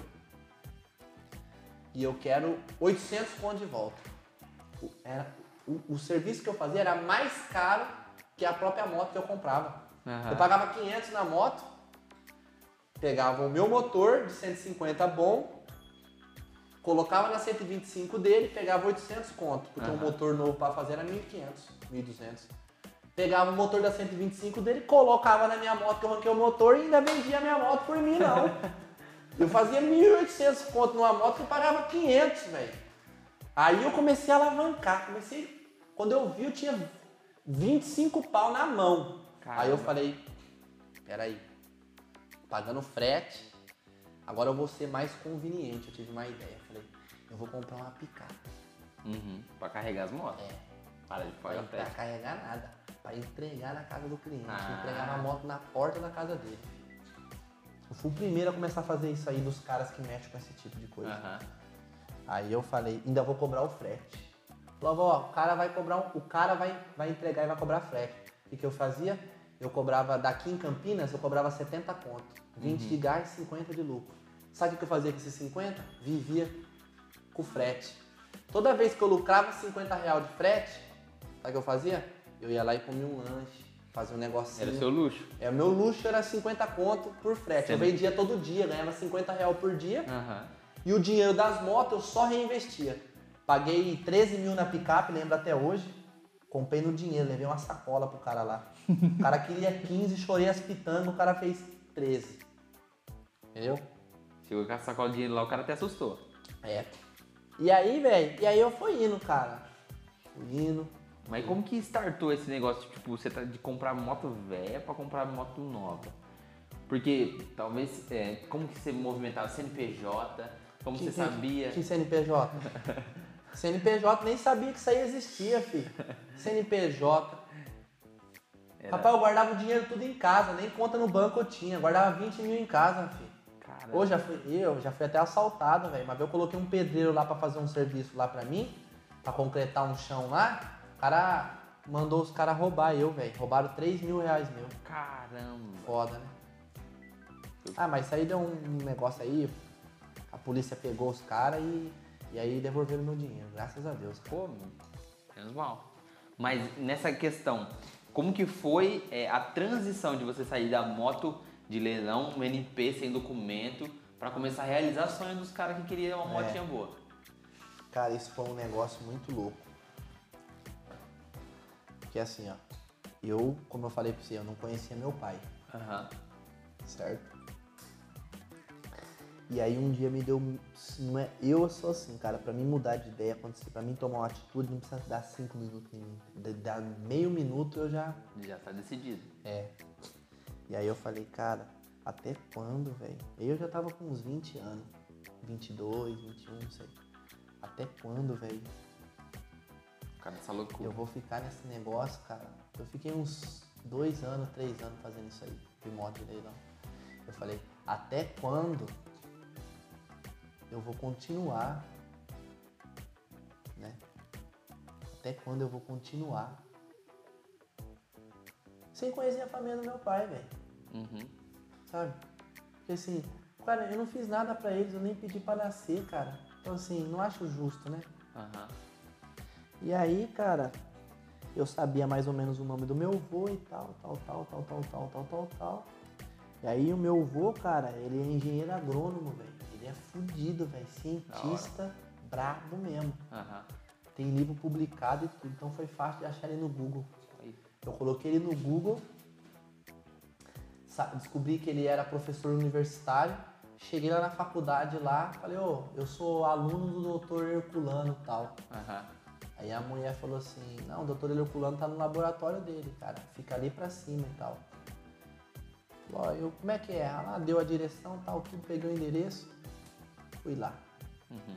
Cheguei lá, passei pelo segurança, cara, nem meti o louco no cara. Falei, ó, eu sou neto do doutor Herculano, eu- é, neto não, eu sou aluno do doutor Herculano e eu preciso tirar uma dúvida com ele de um TCC meu, um negócio assim da faculdade. Ah, vai por aqui ali, pá. Cheguei lá, filho. Olhei pra ele. Falei, ó, sou filho do Daniel. Ele olhou pra mim. Porque lá foi uma emoção muito grande, cara. Fiquei muito feliz esse dia. E aí é o seguinte, cara. E aí ele falou, eu falei, o que, que é o senhor? Ele falou, eu. Ele falou isso aí pra mim. Eu sou cientista no Instituto Agronômico do Café. Porra, aí eu olhei assim, aí eu me senti um bosta? De novo. De novo. Eu falei, nossa, cara. Aí eu falei, puta, eu vou falar pra ele, velho? Estudar, né? Que nem aquela música do Racionais, estudar nem pensar. É. Tem que trampar, ripar, É. né? Eu falei, pô, velho. Aí é o seguinte, cara. Aí ele perguntou, e você, o que, que você faz? Aí escapou da minha boca, eu sou empresário. É empresário, cara? Aí escapou. Não, só que aí é o seguinte. Aí eu já. Aí nessa fase aí, eu já tinha lido o livro Pai Rico, Pai Pobre. Aham. Eu já tava meio incomodado com a situação que eu tava. Aí eu já tava num certo padrão, já, já ganhava uns 10 mil por mês aí, Aham. nessa época aí. Vendendo as motos e tal. Vendendo peça. Aí eu já movimentava 50 motos por mês. Já vendia peça pra caramba na internet, já tava conhecido, já tinha cartão, até guincho meu já tinha. Aquela Caramba. imundícia daquele caminhão lá que só quebrava. Comprei um caminhão 77, cara. Olha, eu fiz cada coisa, meu amigo. Falar pra você, eu já fiz coisa que até o diabo desacredita, velho. Pô, fui pro Mato Grosso com um caminhão 77, cara. Você sabe o que é um caminhão 77? É mais Ele é mais velho que a minha mãe, velho. Tudo ferrujado, caindo aos pedaços, fumava que nem louco, velho. Eu era doido, eu dirigi 12 horas, velho. Não tem. Dentro do guincho. Dentro do guincho. Pra não buscar tem, moto. sem carta. Sem carta de caminhão. Passava do lado da polícia rodoviária Tchau, com a obrigado. autoconfiança lá em cima. Os caras não vão me parar. Pra quem tinha complexo na, na, na infância, já tava grandão. Com 21 guincho. anos, velho. Carinha de moleque. 20 anos dirigindo um caminhão, cara. Você é louco, velho. Um guincho. Isso quando eu inventei de, de, de fazer cartão e, e guincho 24 horas.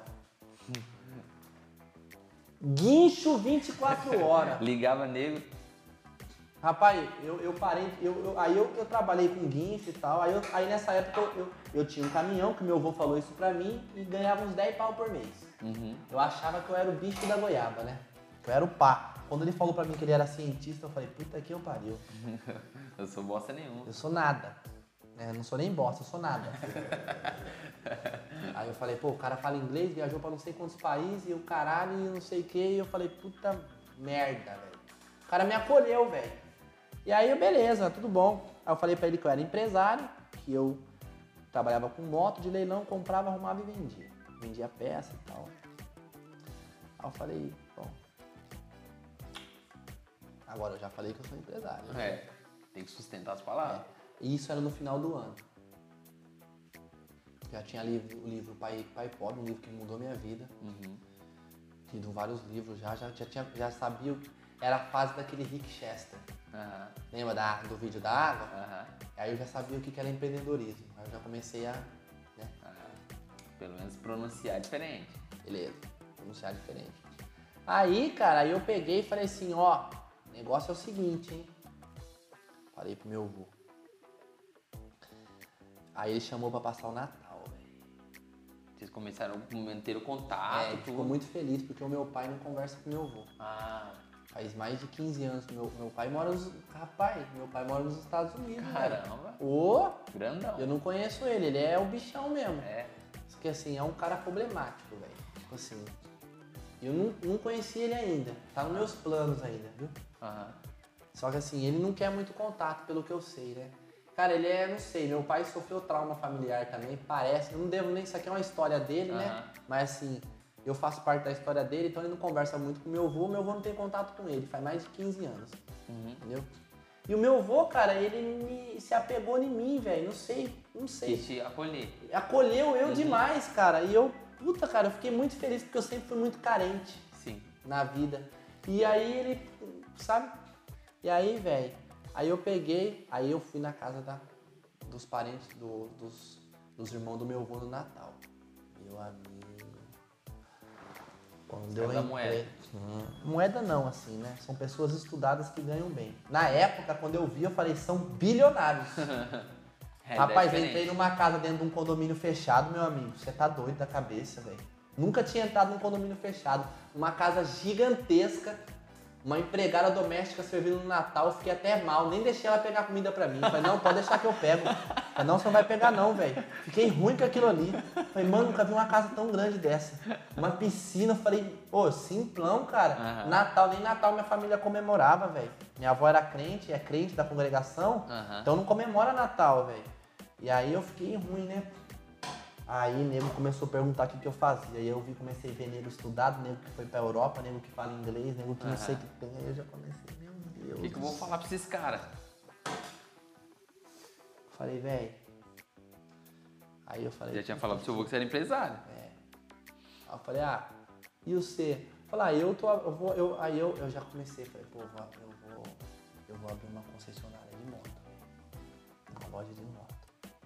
Aí, cara, aí eu já tinha feito uns 100 mil reais. Já tinha uns 100 mil reais na conta. Caramba. Das motos, tá juntado. Já tinha. A correria lá daqui. É, aí as motos tava guinchos, começando a. É, dos guinchos. Coloquei um cara pra guinchar pra mim. Abandonou. entendeu? E abandonei. Um dia, um dia era 3 horas da manhã, o cara ligou pra mim no Sender Automotive, ô, meu carro quebrou. Falei, ah, quebrou? Beleza, você vem buscar? Falou, veio, cara. Falou, ah, quanto? Falou, ó, 120, velho. O que, que eu pensei? 20 conto de diesel, Aham. 100 real de lucro, de madrugada, né? Ô, louco, tudo isso. Eu falei, ah, vai a merda, então carrega o carro nas costas, fica a pé aí, velho. Três anos da manhã. Porra, cara, já tava puto. nervoso, velho. O cara, 120 reais, o que que é 120 conto, mano? É dinheiro, cara. O cara livrar você, guinchar seu É. carro. Eu falei, meu amigo, compra um caminhão e guincha seu carro, então você carrega nas costas. Eu falei, não vou guinchar mais não, desliguei o telefone. Depois desse dia aí, pegou eu vendi raiva. o caminhão no outro dia, eu já anunciei pra vender. Já fiquei nervoso, não consegui vender porque ninguém queria. Troquei num, num, num Vectra lá, também velho, 2007. O Vectra pelo menos eu vou vender mais caro, essa bosta. Vai, vai mais rápido. E aí, cara, aí eu falei, ah, velho, ó, eu tô... aí eu falei assim, antes de chegar o Natal, eu falei, ó, eu já comecei a comprar umas motos, que eu vou montar uma loja. Já negociei o ponto com, com, com que eu tava, chorei as pitangas, falei que eu tava fudido, lascado, fiz o cara fazer o ponto pra mim com 1.200. Na avenida, Ponto bom pra caramba. topzera, fi. E ainda fiz um, empurrei um contrato de 5 anos com o cara. Na resenha. Não, na resenha. O cara queria dois pau, eu abaixei pra 1.200. Então, tá então o cara tá amarrado comigo aí, não pode nem ver isso aqui, cara. Se ele ver, ele vai. Vai virar mortal. Pelo amor de Deus. Mas na época eu não tinha dinheiro mesmo, eu precisava, cara. Aí amarrei o cara, velho, fiz um mó chacoalhada, pintei o ponto, velho. Eu mesmo pintei. A fachada, eu fiz a fachada no cheque. Falei, ó, quem vai ter que pagar essa fachada é a loja. Só que eu vendia muita moto de leilão, Uhum. entendeu? Tava conhecido como Vineiro, É. pode ler não. Muita moto. Vendia 30 motos por mês. Só que eu falei, eu vou adaptar o mesmo sistema das motos de leilão As motos novas. às motos novas, na internet. Adaptei o mesmo sistema, só mudei o produto. Uhum. Só que aí a- o dinheiro era maior. Então, às vezes, os caras que estavam naquele mercado de feira do rolo não tinha a vaga toda. Como que você pensou nisso? Pô, financiamento. Financiamento. Nem trabalhava com financiamento no começo. Era no dinheiro ou no cartão de crédito. Porque eu já vim. Teve uma época nas motos de leilão, eu comecei vendendo cartão, parcelava em 12 vezes.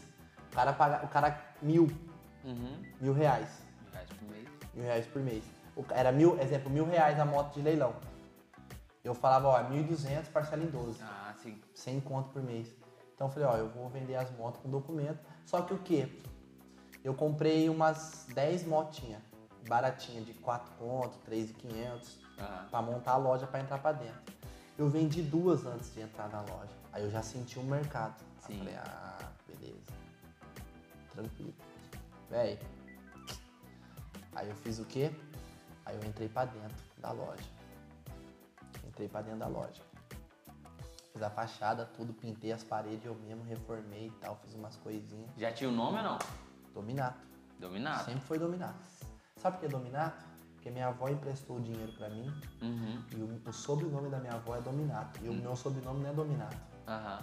Porque assim, eu não tenho registro do pai. Então é Silva. Sim. O sobrenome da minha avó é Dominato. Como ela emprestou o dinheiro pra comprar as motos de leilão, eu fiz em homenagem a ela. da Regina. Maria Dominato. É por causa da minha avó. Entendeu? E ela que me criou e foi por causa disso daí. Aí eu coloquei Dominato e chorei as pitangas com o médico lá, que é o dono do ponto, e marrei ele em 5 anos, 1.200 na avenida principal de Hortolândia. Ninguém queria o ponto, todo mundo que entrou pagava ele errado. Aham. Entendeu? E eu aí arrumei o ponto, deixei legal, sabe? Fiz um negócio bacana, sabe? E aí começou, a- já pegou as motinhas, aquelas motinhas novas pra colocar. Não, comprava uma motinha mais velhinha, 2005, 2006, de 4 mil, não tinha muito dinheiro. Entrei pra dentro da loja, resultado com seis motos. Uhum. E aí eu anunciava na internet, Dominato Motos, a loja mais completa de Hortolândia, com seis motos. Aí é mentira. Nossa, Marketing. eu, marketing puro, eu era muito foda, velho. Por isso que eu falo, eu era terrível, cara. E aí, o resultado, entrei com seis motos, comprei mais umas quatro, fiquei com dez. Isso, e você abriu a loja com que ano? Que ano? É, Não sei, faz um- uns dois anos atrás. dois anos, 2019, mais ou menos. 2018, 18. 2019. Final, meio. não sei, é... Começo de 2019. Começo de 2019. Nossa, cara, olha. Já tinha uns três anos empreendendo com mod de leilão. Já tinha uma bagagem de empreendedorismo. Eu Aham. já sabia fazer o dinheiro trabalhar Você pra sabia mim. vender? Já sabia comprar e já sabia vender, era o que eu precisava. Sim. E aí, velho, e aí eu peguei e soquei o pau pra dentro da loja, cara. Entendeu?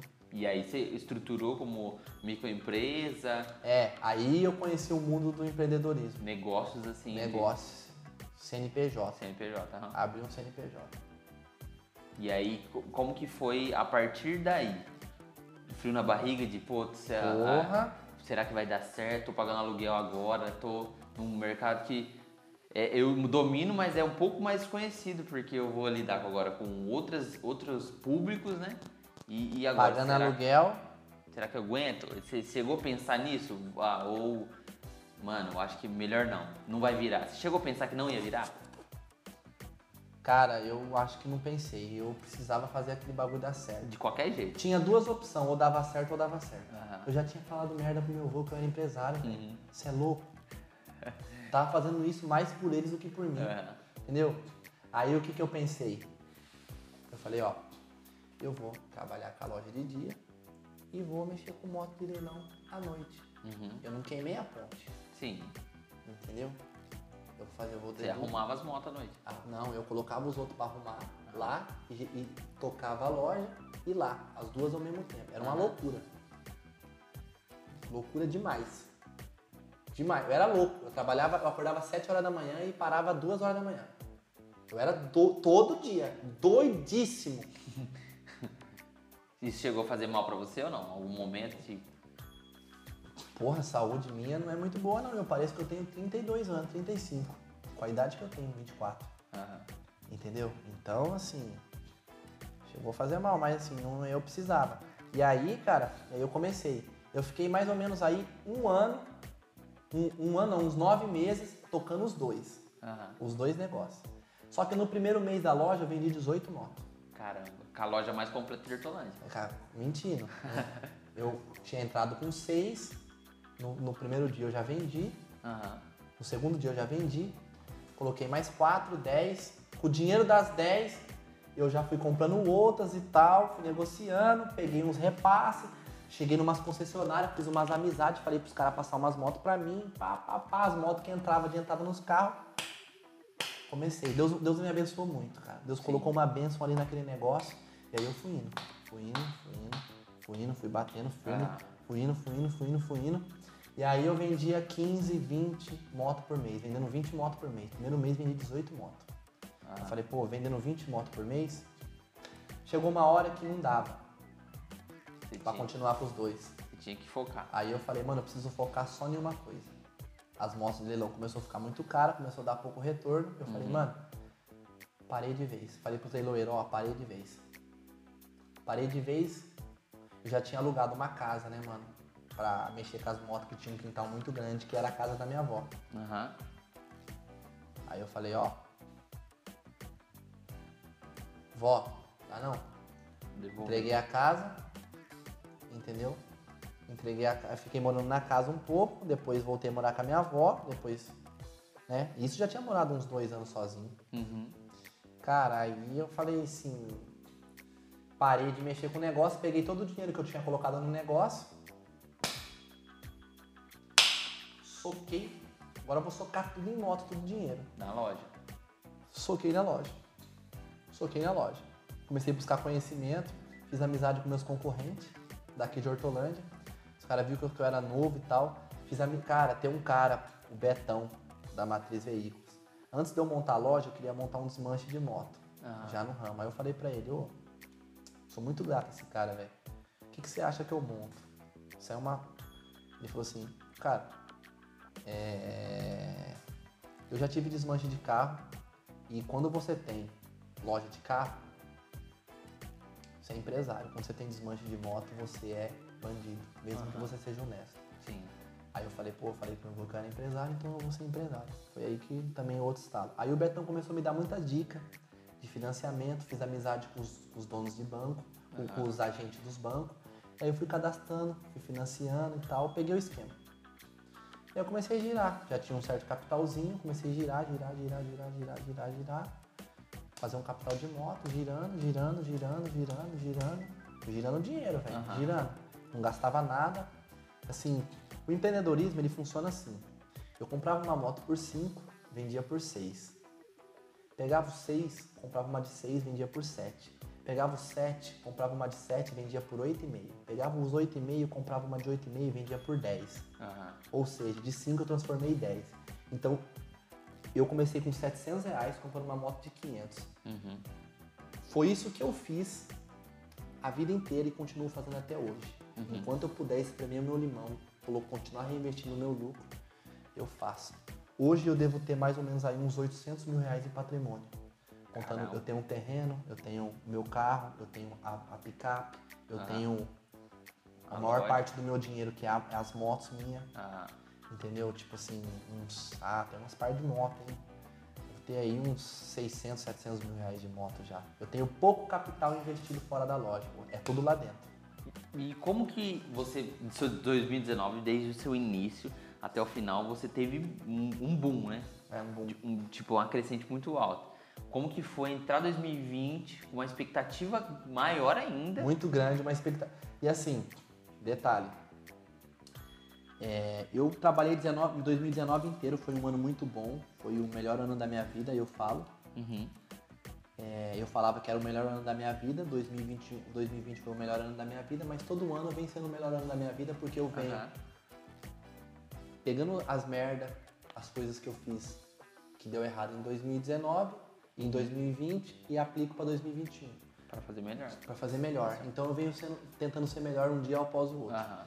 Em 2019, meu avô me chamou para passar o final de ano com ele numa casa na praia que ele tinha. E essa foi a virada de chave da minha vida. Uhum. E aí eu fui passar. Cheguei lá, tava todos os filhos dele lá. Funcionário da Receita Federal, um pesquisador, todos falam inglês, fluente, várias línguas, viajam para vários países, pessoas cultas, inteligentes demais. Uhum. E aí eu cheguei lá, passei o final de ano, comecei a olhar, conviver com eles. E é muito importante o seu ciclo por causa disso, porque se você conviver com pessoas, você vai gerar desejo de fazer o que as mesmas pessoas fazem. Isso é automático, é linha de reprodução, é do seu cérebro. É, é, é o efeito manada, isso é, verda, isso é verdade. O ser humano é Maria vai com as outras. Se Aham. você conviver muito do lado de quem faz rap, você vai querer fazer rap. Aham. Se você conviver do lado de quem é, faz isso, vai querer fazer aquilo. É a régua Porque do nível, né? É, é o meio que você convive, Aham. entendeu? É o meio que você convive. Isso é instinto do ser humano e você não tem como fugir daquilo, entendeu? E aí meu avô olhou pra mim, lembro até hoje, final do ano, era dia primeiro. Ele olhou pra mim, eu olhei tudo aquilo lá, conversei e tal. Falei, vô, eu vi que vocês são pessoas todas estudadas, assim, todos fizeram faculdade, eu não fiz, eu não tive a mesma criação, pra mim sempre foi muito difícil. Vou. Eu acho que eu vou fechar a loja esse ano, pegar o dinheiro que eu tenho. Eu tinha uns 200 mil de patrimônio, uns Aham. 300 mil, sei lá, 250 mil. Fechar a loja que eu tenho. Fazer um cursinho bom. Vou ficar sem trabalhar, só estudando e vou fazer uma boa faculdade. Uhum. Ele ficou olhando pra mim, parar, bebendo uma cerveja.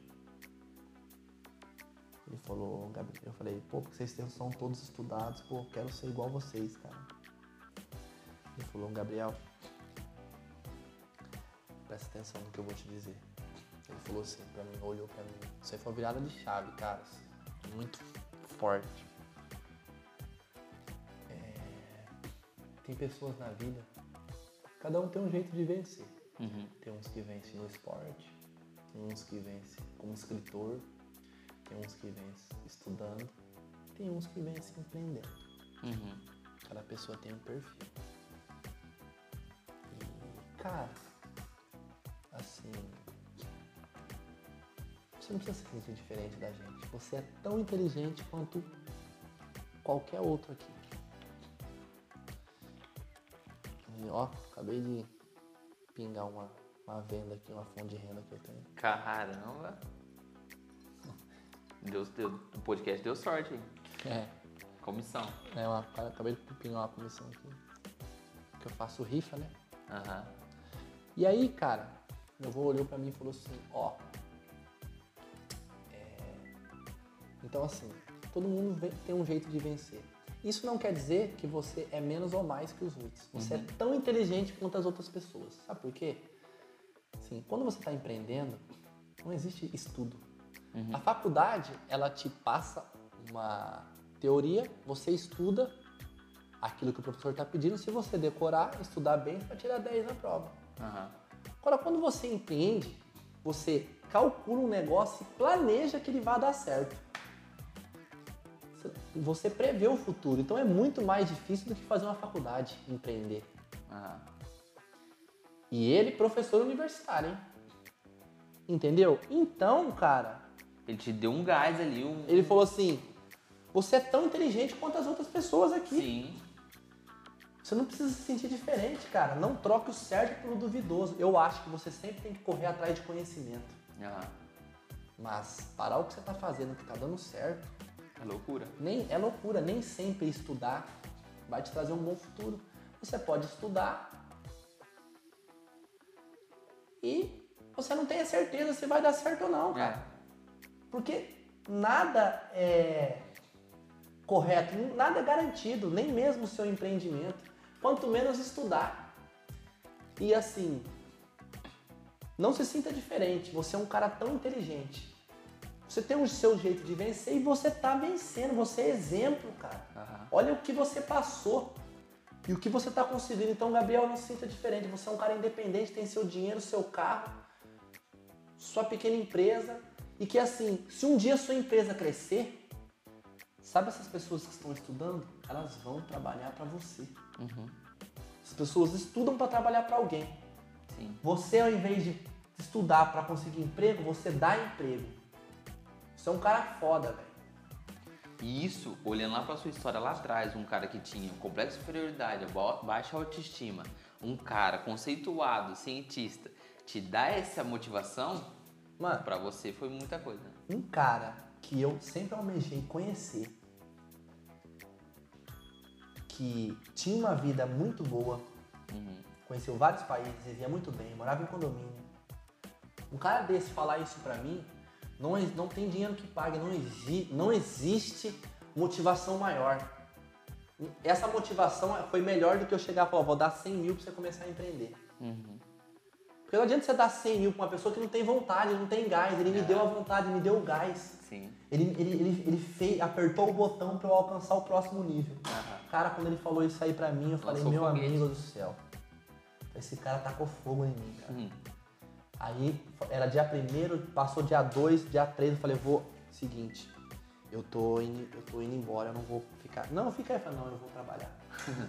Fui trabalhar. Pau! 2020 entrou daquele jeito. 2020 entrou daquele jeito. Janeiro, fevereiro, março. Quando veio a pandemia? Março. Março. Aí fudeu. Fecha tudo. Hortolândia Fechou foi- tudo. Hortolândia foi uma das mais criteriosas de baixas portas de se abrir Fechou tudo. Eu falei assim, mas nem fudendo que eu vou fechar. Falei, meu Deus. O concorrente ligou pra mim que eu tinha uma cor. E aí é o seguinte, né, cara? E aí eu fui muito esperto, cara. Na pandemia eu fui muito esperto. Eu ganhei dinheiro na pandemia. Porque eu fui muito esperto. Eu falo pra você que eu fui o bicho da goiaba. né? E é isso que a gente quer saber. Então, esse podcast vai ficar longo, mas só só merece quem vai assistir até o, é, vai ouvir até o final o bagulho. Então, essa é a hora que é a mais interessante pra gente. Eu vou falar pra você como eu virei a Honda de Hortolândia. Virou a Honda e Hortolândia. Honda fechou porque segue um padrão lá de Manaus. Aham. O prefeito decretou que fechasse, fechou. Os outros concorrentes todos fecharam. Bom, eu tinha duas opções. Quem fazia meu padrão era eu. Uhum.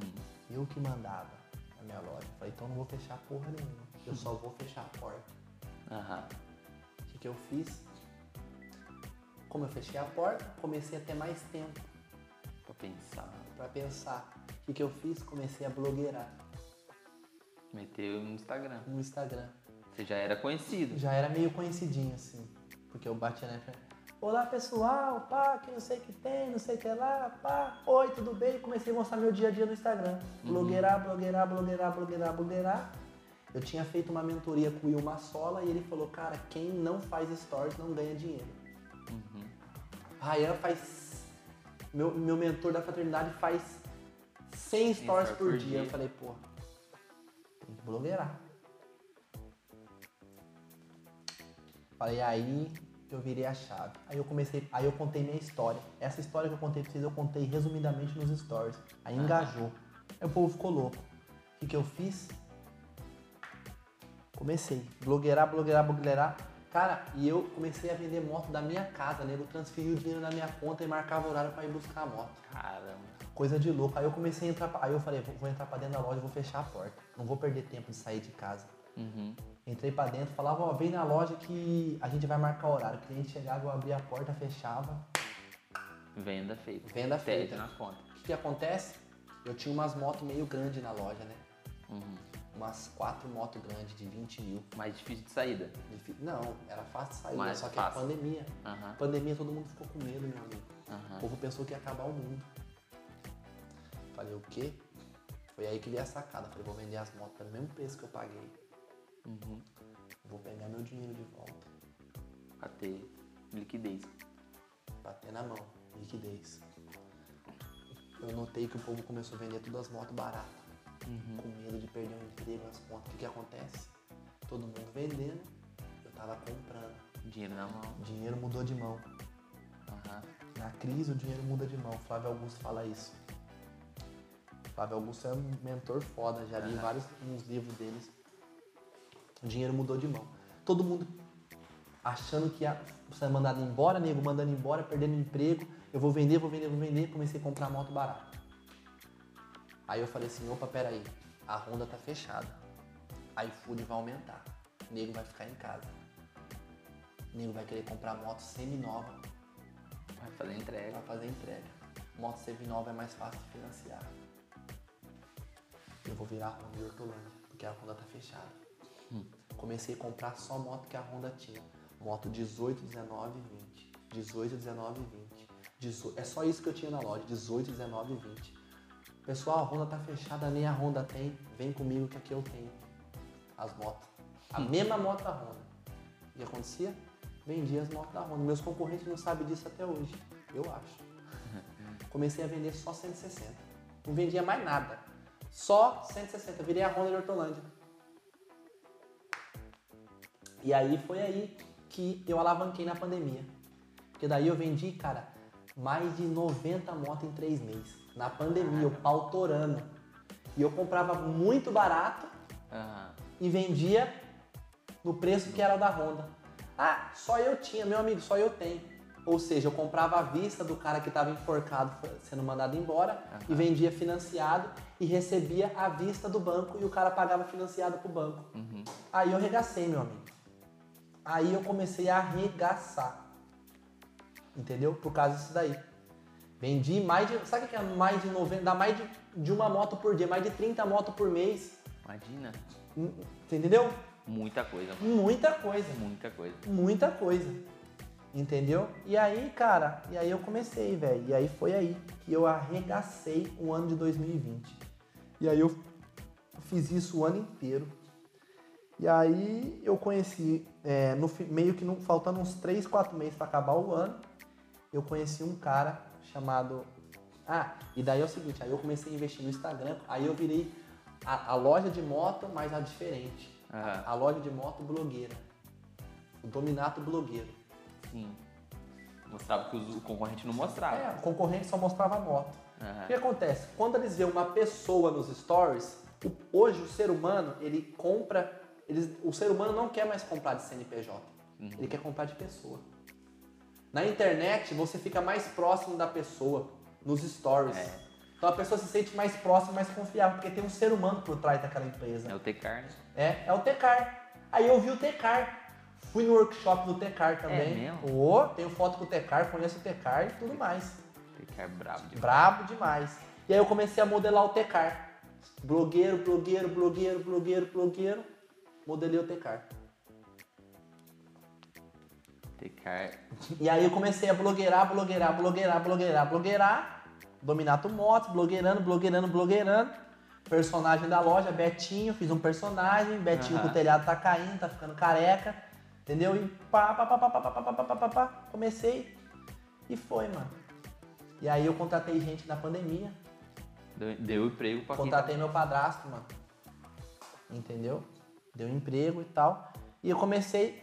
Aí eu conheci um cara, na, aí eu investi nas minhas redes sociais, patrocinei Aham. sorteio, fiz parceria com influencer, ganhei seguidor, alavanquei meu Instagram pra caramba, entendeu?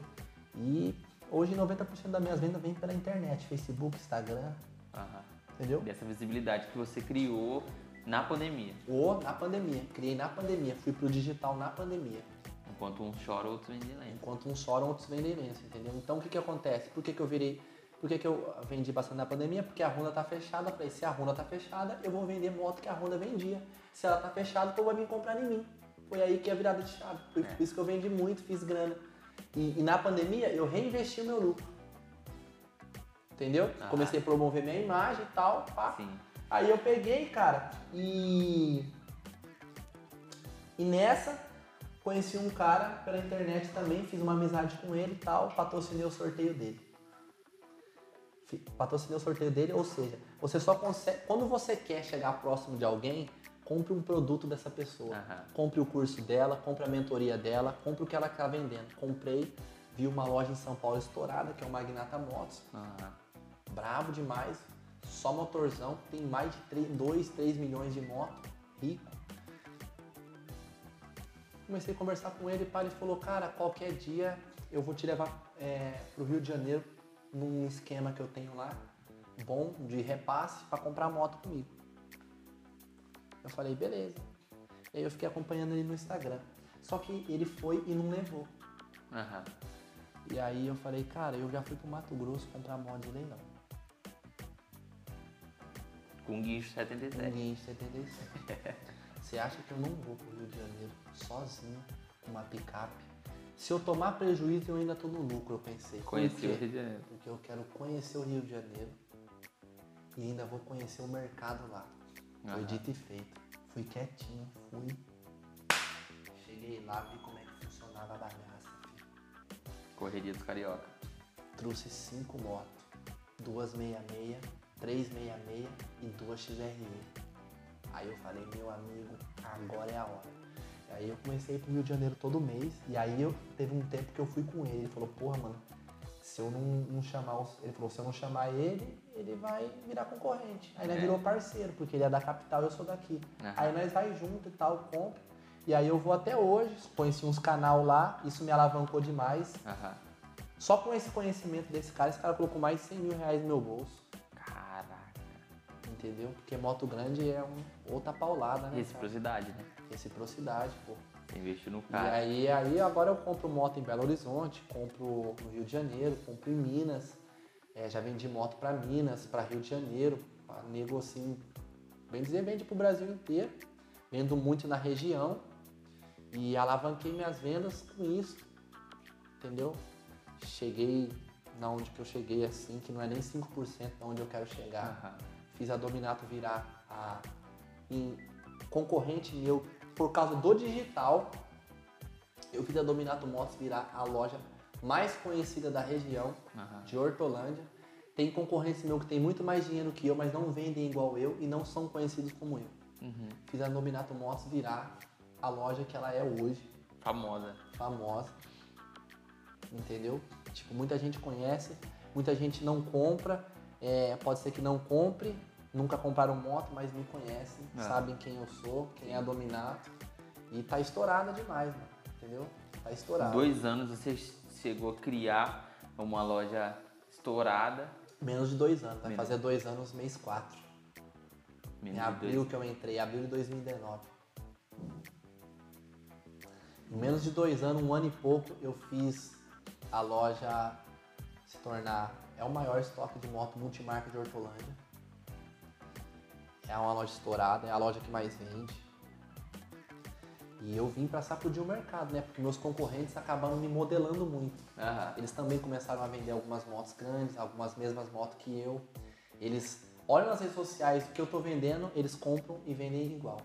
Então, Você tem que diferenciar de alguma eu forma. diferencio, mas assim, eu fico tranquilo porque, cara, se uma pessoa tá te copiando, é normal, sinal que o seu negócio tá dando certo. Certo. Então isso é muito bom. Então enquanto eles pensam, então enquanto a minha concorrência olha para me copiar, eu crio estratégia, eu sou um passo à frente porque eu crio estratégias para ser melhor. Aham. Eu posso até copiar, modelar, mas os grandes, Sim.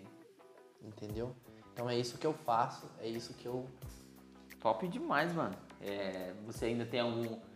Você já chegou nesse patamar hoje. É, onde você tá? Você tem algum sonho? Você tem algum objetivo aí pro 2000? Cara, É, hoje eu tenho a loja, né? Dominato Motos. Eu tenho é, algumas outras fontes de rendas, Ah, além dela, no digital. digital, rifa, milhas aéreas, Uhum. né? São algumas fontes de renda. Eu pretendo criar um curso ensinando a fazer o que eu faço. Como eu comecei do zero, desde o leilão até montar uma concessionária estourada, a migrar para o digital, a monetizar ela na internet, a fazer tudo, Uhum. entendeu? E É um mercado muito grande que às vezes você não consegue atender. um mercado muito grande e muita gente, sim, ensinar bastante as pessoas, Aham. né? Pô, quero ser rico, Aham. É o meu maior sonho é ser rico. Eu não tenho o sonho de ter um carrão, uma casa e tal. Eu quero ser rico, irmão. Aham. Tá ligado? Porra, eu tenho um sonho aí de um dia fazer as pazes com meu pai, fazer amizade com ele. Porque meu pai, ele é médico, né, mano? Ele passou por uma situação difícil também na vida e ele conseguiu vencer. Então, minha maior, uma das minhas maiores motivações também para correr atrás foi odiar a situação que eu tava. Uhum. Porque assim, você tem que odiar a situação que você tá. Odiar ficar sem dinheiro, odiar andar de ônibus, odiar andar de carro velho, que é isso que vai te mover. Vai te incomodar Vai te incomodar, vai te tirar da zona de conforto. Cara, e. Maior som. É, e. Deixa uma dica, uma dica pro pessoal que você vê assim que a galera tá meio, tá meio perdida. Pô, não sei se eu, eu faço faculdade, se eu abro negócio. Que, que atitude tomar uma decisão, sabe? Cara, assim, eu acho assim. Primeiramente, cara, você tem que ouvir o seu coração, velho. Você não pode ouvir as pessoas. Porque todo mundo tem um propósito, tem um caminho, tem alguma coisa a seguir. Então, ouça o seu coração. Aquilo que bate forte, você fala, é isso que eu tenho que fazer. Aquilo que dá fio na barriga, vai e faz. Aham. Entendeu? Porque você vai morrer com medo de fazer alguma coisa sem saber se ela deu certo. Se você fez, você sabe que deu merda, pronto, você sabe que é por ali que você tem que passar. Não desista e odeie a situação que você tá. Aham. Você tem que odiar a situação que você tá, isso que vai te mover. Mude suas amizades. Sempre reinvista o seu lucro aham. e gaste menos do que você ganha. Esse é o meu maior segredo. Empresa rica, dono pobre. Empresa rica, dono pobre. Empresa milionária, dono rico. Aham. Empresa bilionária, dono milionário. É. É sempre um patamar abaixo. Sempre um patamar abaixo. Gui, top demais, mano. Obrigado por compartilhar esse. Putz, a história de sua história é muito impressionante. Então, com certeza, muita gente vai se, se espelhar, se motivar. Aquelas pessoas que estavam desanimadas, com certeza vai ouvir, vai ver os, os perrengues que você passou. Com certeza, a sua história ela não é feita só de alto, né? Nesses dois anos, com certeza, você já quebrou a cara, alguma moto já empacou, você já ficou. Cara, muito. Cara, errei demais esse ano de 2020. Aham. Errei muito. Mas você pode errar, não tem problema. Só que você tem que errar rápido. Consertar. Erra rápido. Erra, erra e conserta rápido. Aham. Entendeu? Não pode ficar cometendo erro. Errou, consertou. Entendeu? Errei muito, tive muito aprendizado. Entrei para a fraternidade do Rayan, que era algo muito distante de mim. Convivo com jovens pica. É. 2020 realizei um sonho de ir para Dubai. Você é. Tenho meta de conhecer pelo menos dois países por ano, porque isso abre a Ah. mente. Esse é meu hobby. Quero trabalhar para isso, achar meu, achei meu propósito. Aham. É, sim, não só trabalhar para crescer um negócio, para ganhar dinheiro, mas quero me satisfazer pessoalmente, que é viajando, conhecendo outros países, outras culturas. Esse é o meu sonho. E é isso, cara. Na hora. Não tenha medo de errar, mano. Isso é, mano, é, é- é top demais. Porque no empreendedorismo que a, a gente mais tem é medo, mano. Eu, o que eu mais às vezes me pego é falar, mano, será que isso aqui vai dar certo? E aí eu falo, mano, não tem, não tem que pensar. Qual que é o pior que o- pode acontecer? Não dá certo. Tá bom, No máximo. você tenta de novo. Você Tenta vai de morrer? Não. Então já era, mano. Se eu, se eu não for morrer, eu tento. Se lasque. O Entendeu? máximo que vai ser aprendizado. Que Pô, você- nesse meio aí, velho, empreendendo na loja, eu montei oficina de moto na loja, não deu certo, tirei. Coloquei funcionário, não deu certo, tirei. Contratei gente, mandei gente embora, perdi dinheiro, gastei dinheiro. É. Puta que pariu, fiz um monte de coisa, filho. Mas é isso aí, cara. Entendeu? É isso aí. Mano, obrigado de novo por ter topado aí. Deixa sua rede social pra galera te seguir lá, te acompanhar Instagram, Instagram. Dominato Motos, Dominato Guilherme, pra quem quiser ouvir conteúdo, pra me monetizar aí. Aham. E muito top. Outra coisa que eu queria falar que eu não falei, cara, fiz um negócio muito incrível em 2020, Uhum. que começou a pandemia, eu rifei uma Hornet. No começo da pandemia eu falei, vou rifar a Hornet pra dar visualização. Ou seja, o cara pagava 50 reais na rifa e concorria uma Aham. moto de 25 mil. Isso foi uma lição também, foi um marketing muito grande. Nenhuma concessionária no Brasil fez isso. A maioria que fez desistiu porque demorou oito meses, mas eu Pra persisti, encerrei a rifa, entreguei agora no começo do ano, deu um puta de um marketing pra mim. Da hora. O cara pagou 50 reais na rifa e ganhou uma moto de 25 mil. É. Pular de alegria. Você Porra. foi entregar. Fui entregar. O cara ficou doido. Ficou louco. E, cara, é, não tenha medo, assim, de, de errar. Procure sempre andar com pessoas que são melhores que você. Porque senão, quem não senta para empreender, não fica. Quem não senta para aprender, não vai ficar de pé para ensinar. E se você andar com gente que é sabe menos que você, você só vai ensinar, só vai ser o professor. É. Você tem que andar com gente mais. Não é, não é que você é desumilde. Não é, velho. Você não é desumilde. Você vai ouvir isso, você é ganancioso e desumilde. Não, não, eu tô procurando a minha melhora. Porque 98% das pessoas que te conhecem quando você morrer não vão no seu enterro daqui a 80, 50, 70 anos. Hum. Então você não deve ligar porque elas pensam. É. Entendeu? Então tem muito insight que eu foda assim. Um dia eu pretendo, cara, eu pretendo escrever um livro. Tem muita coisa que eu não contei aqui, Aham. que assim, é muito insight foda, só que meu- minha história é muito grande, podcast é muito grande.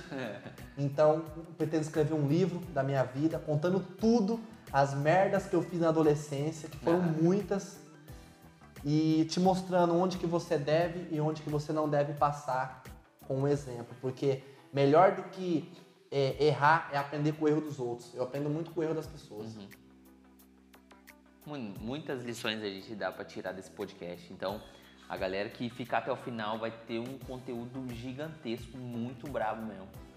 Então, você que ficou até o final, parabéns. Você é um guerreiro, mas vai sair virando mortal aí, porque a resenha foi braba. Muito obrigado por você escutar esse podcast até aqui. Sigam a gente lá na, no Instagram, MiojãoCast. Comece a seguir a gente lá. Semanalmente a gente está é, postando os podcasts.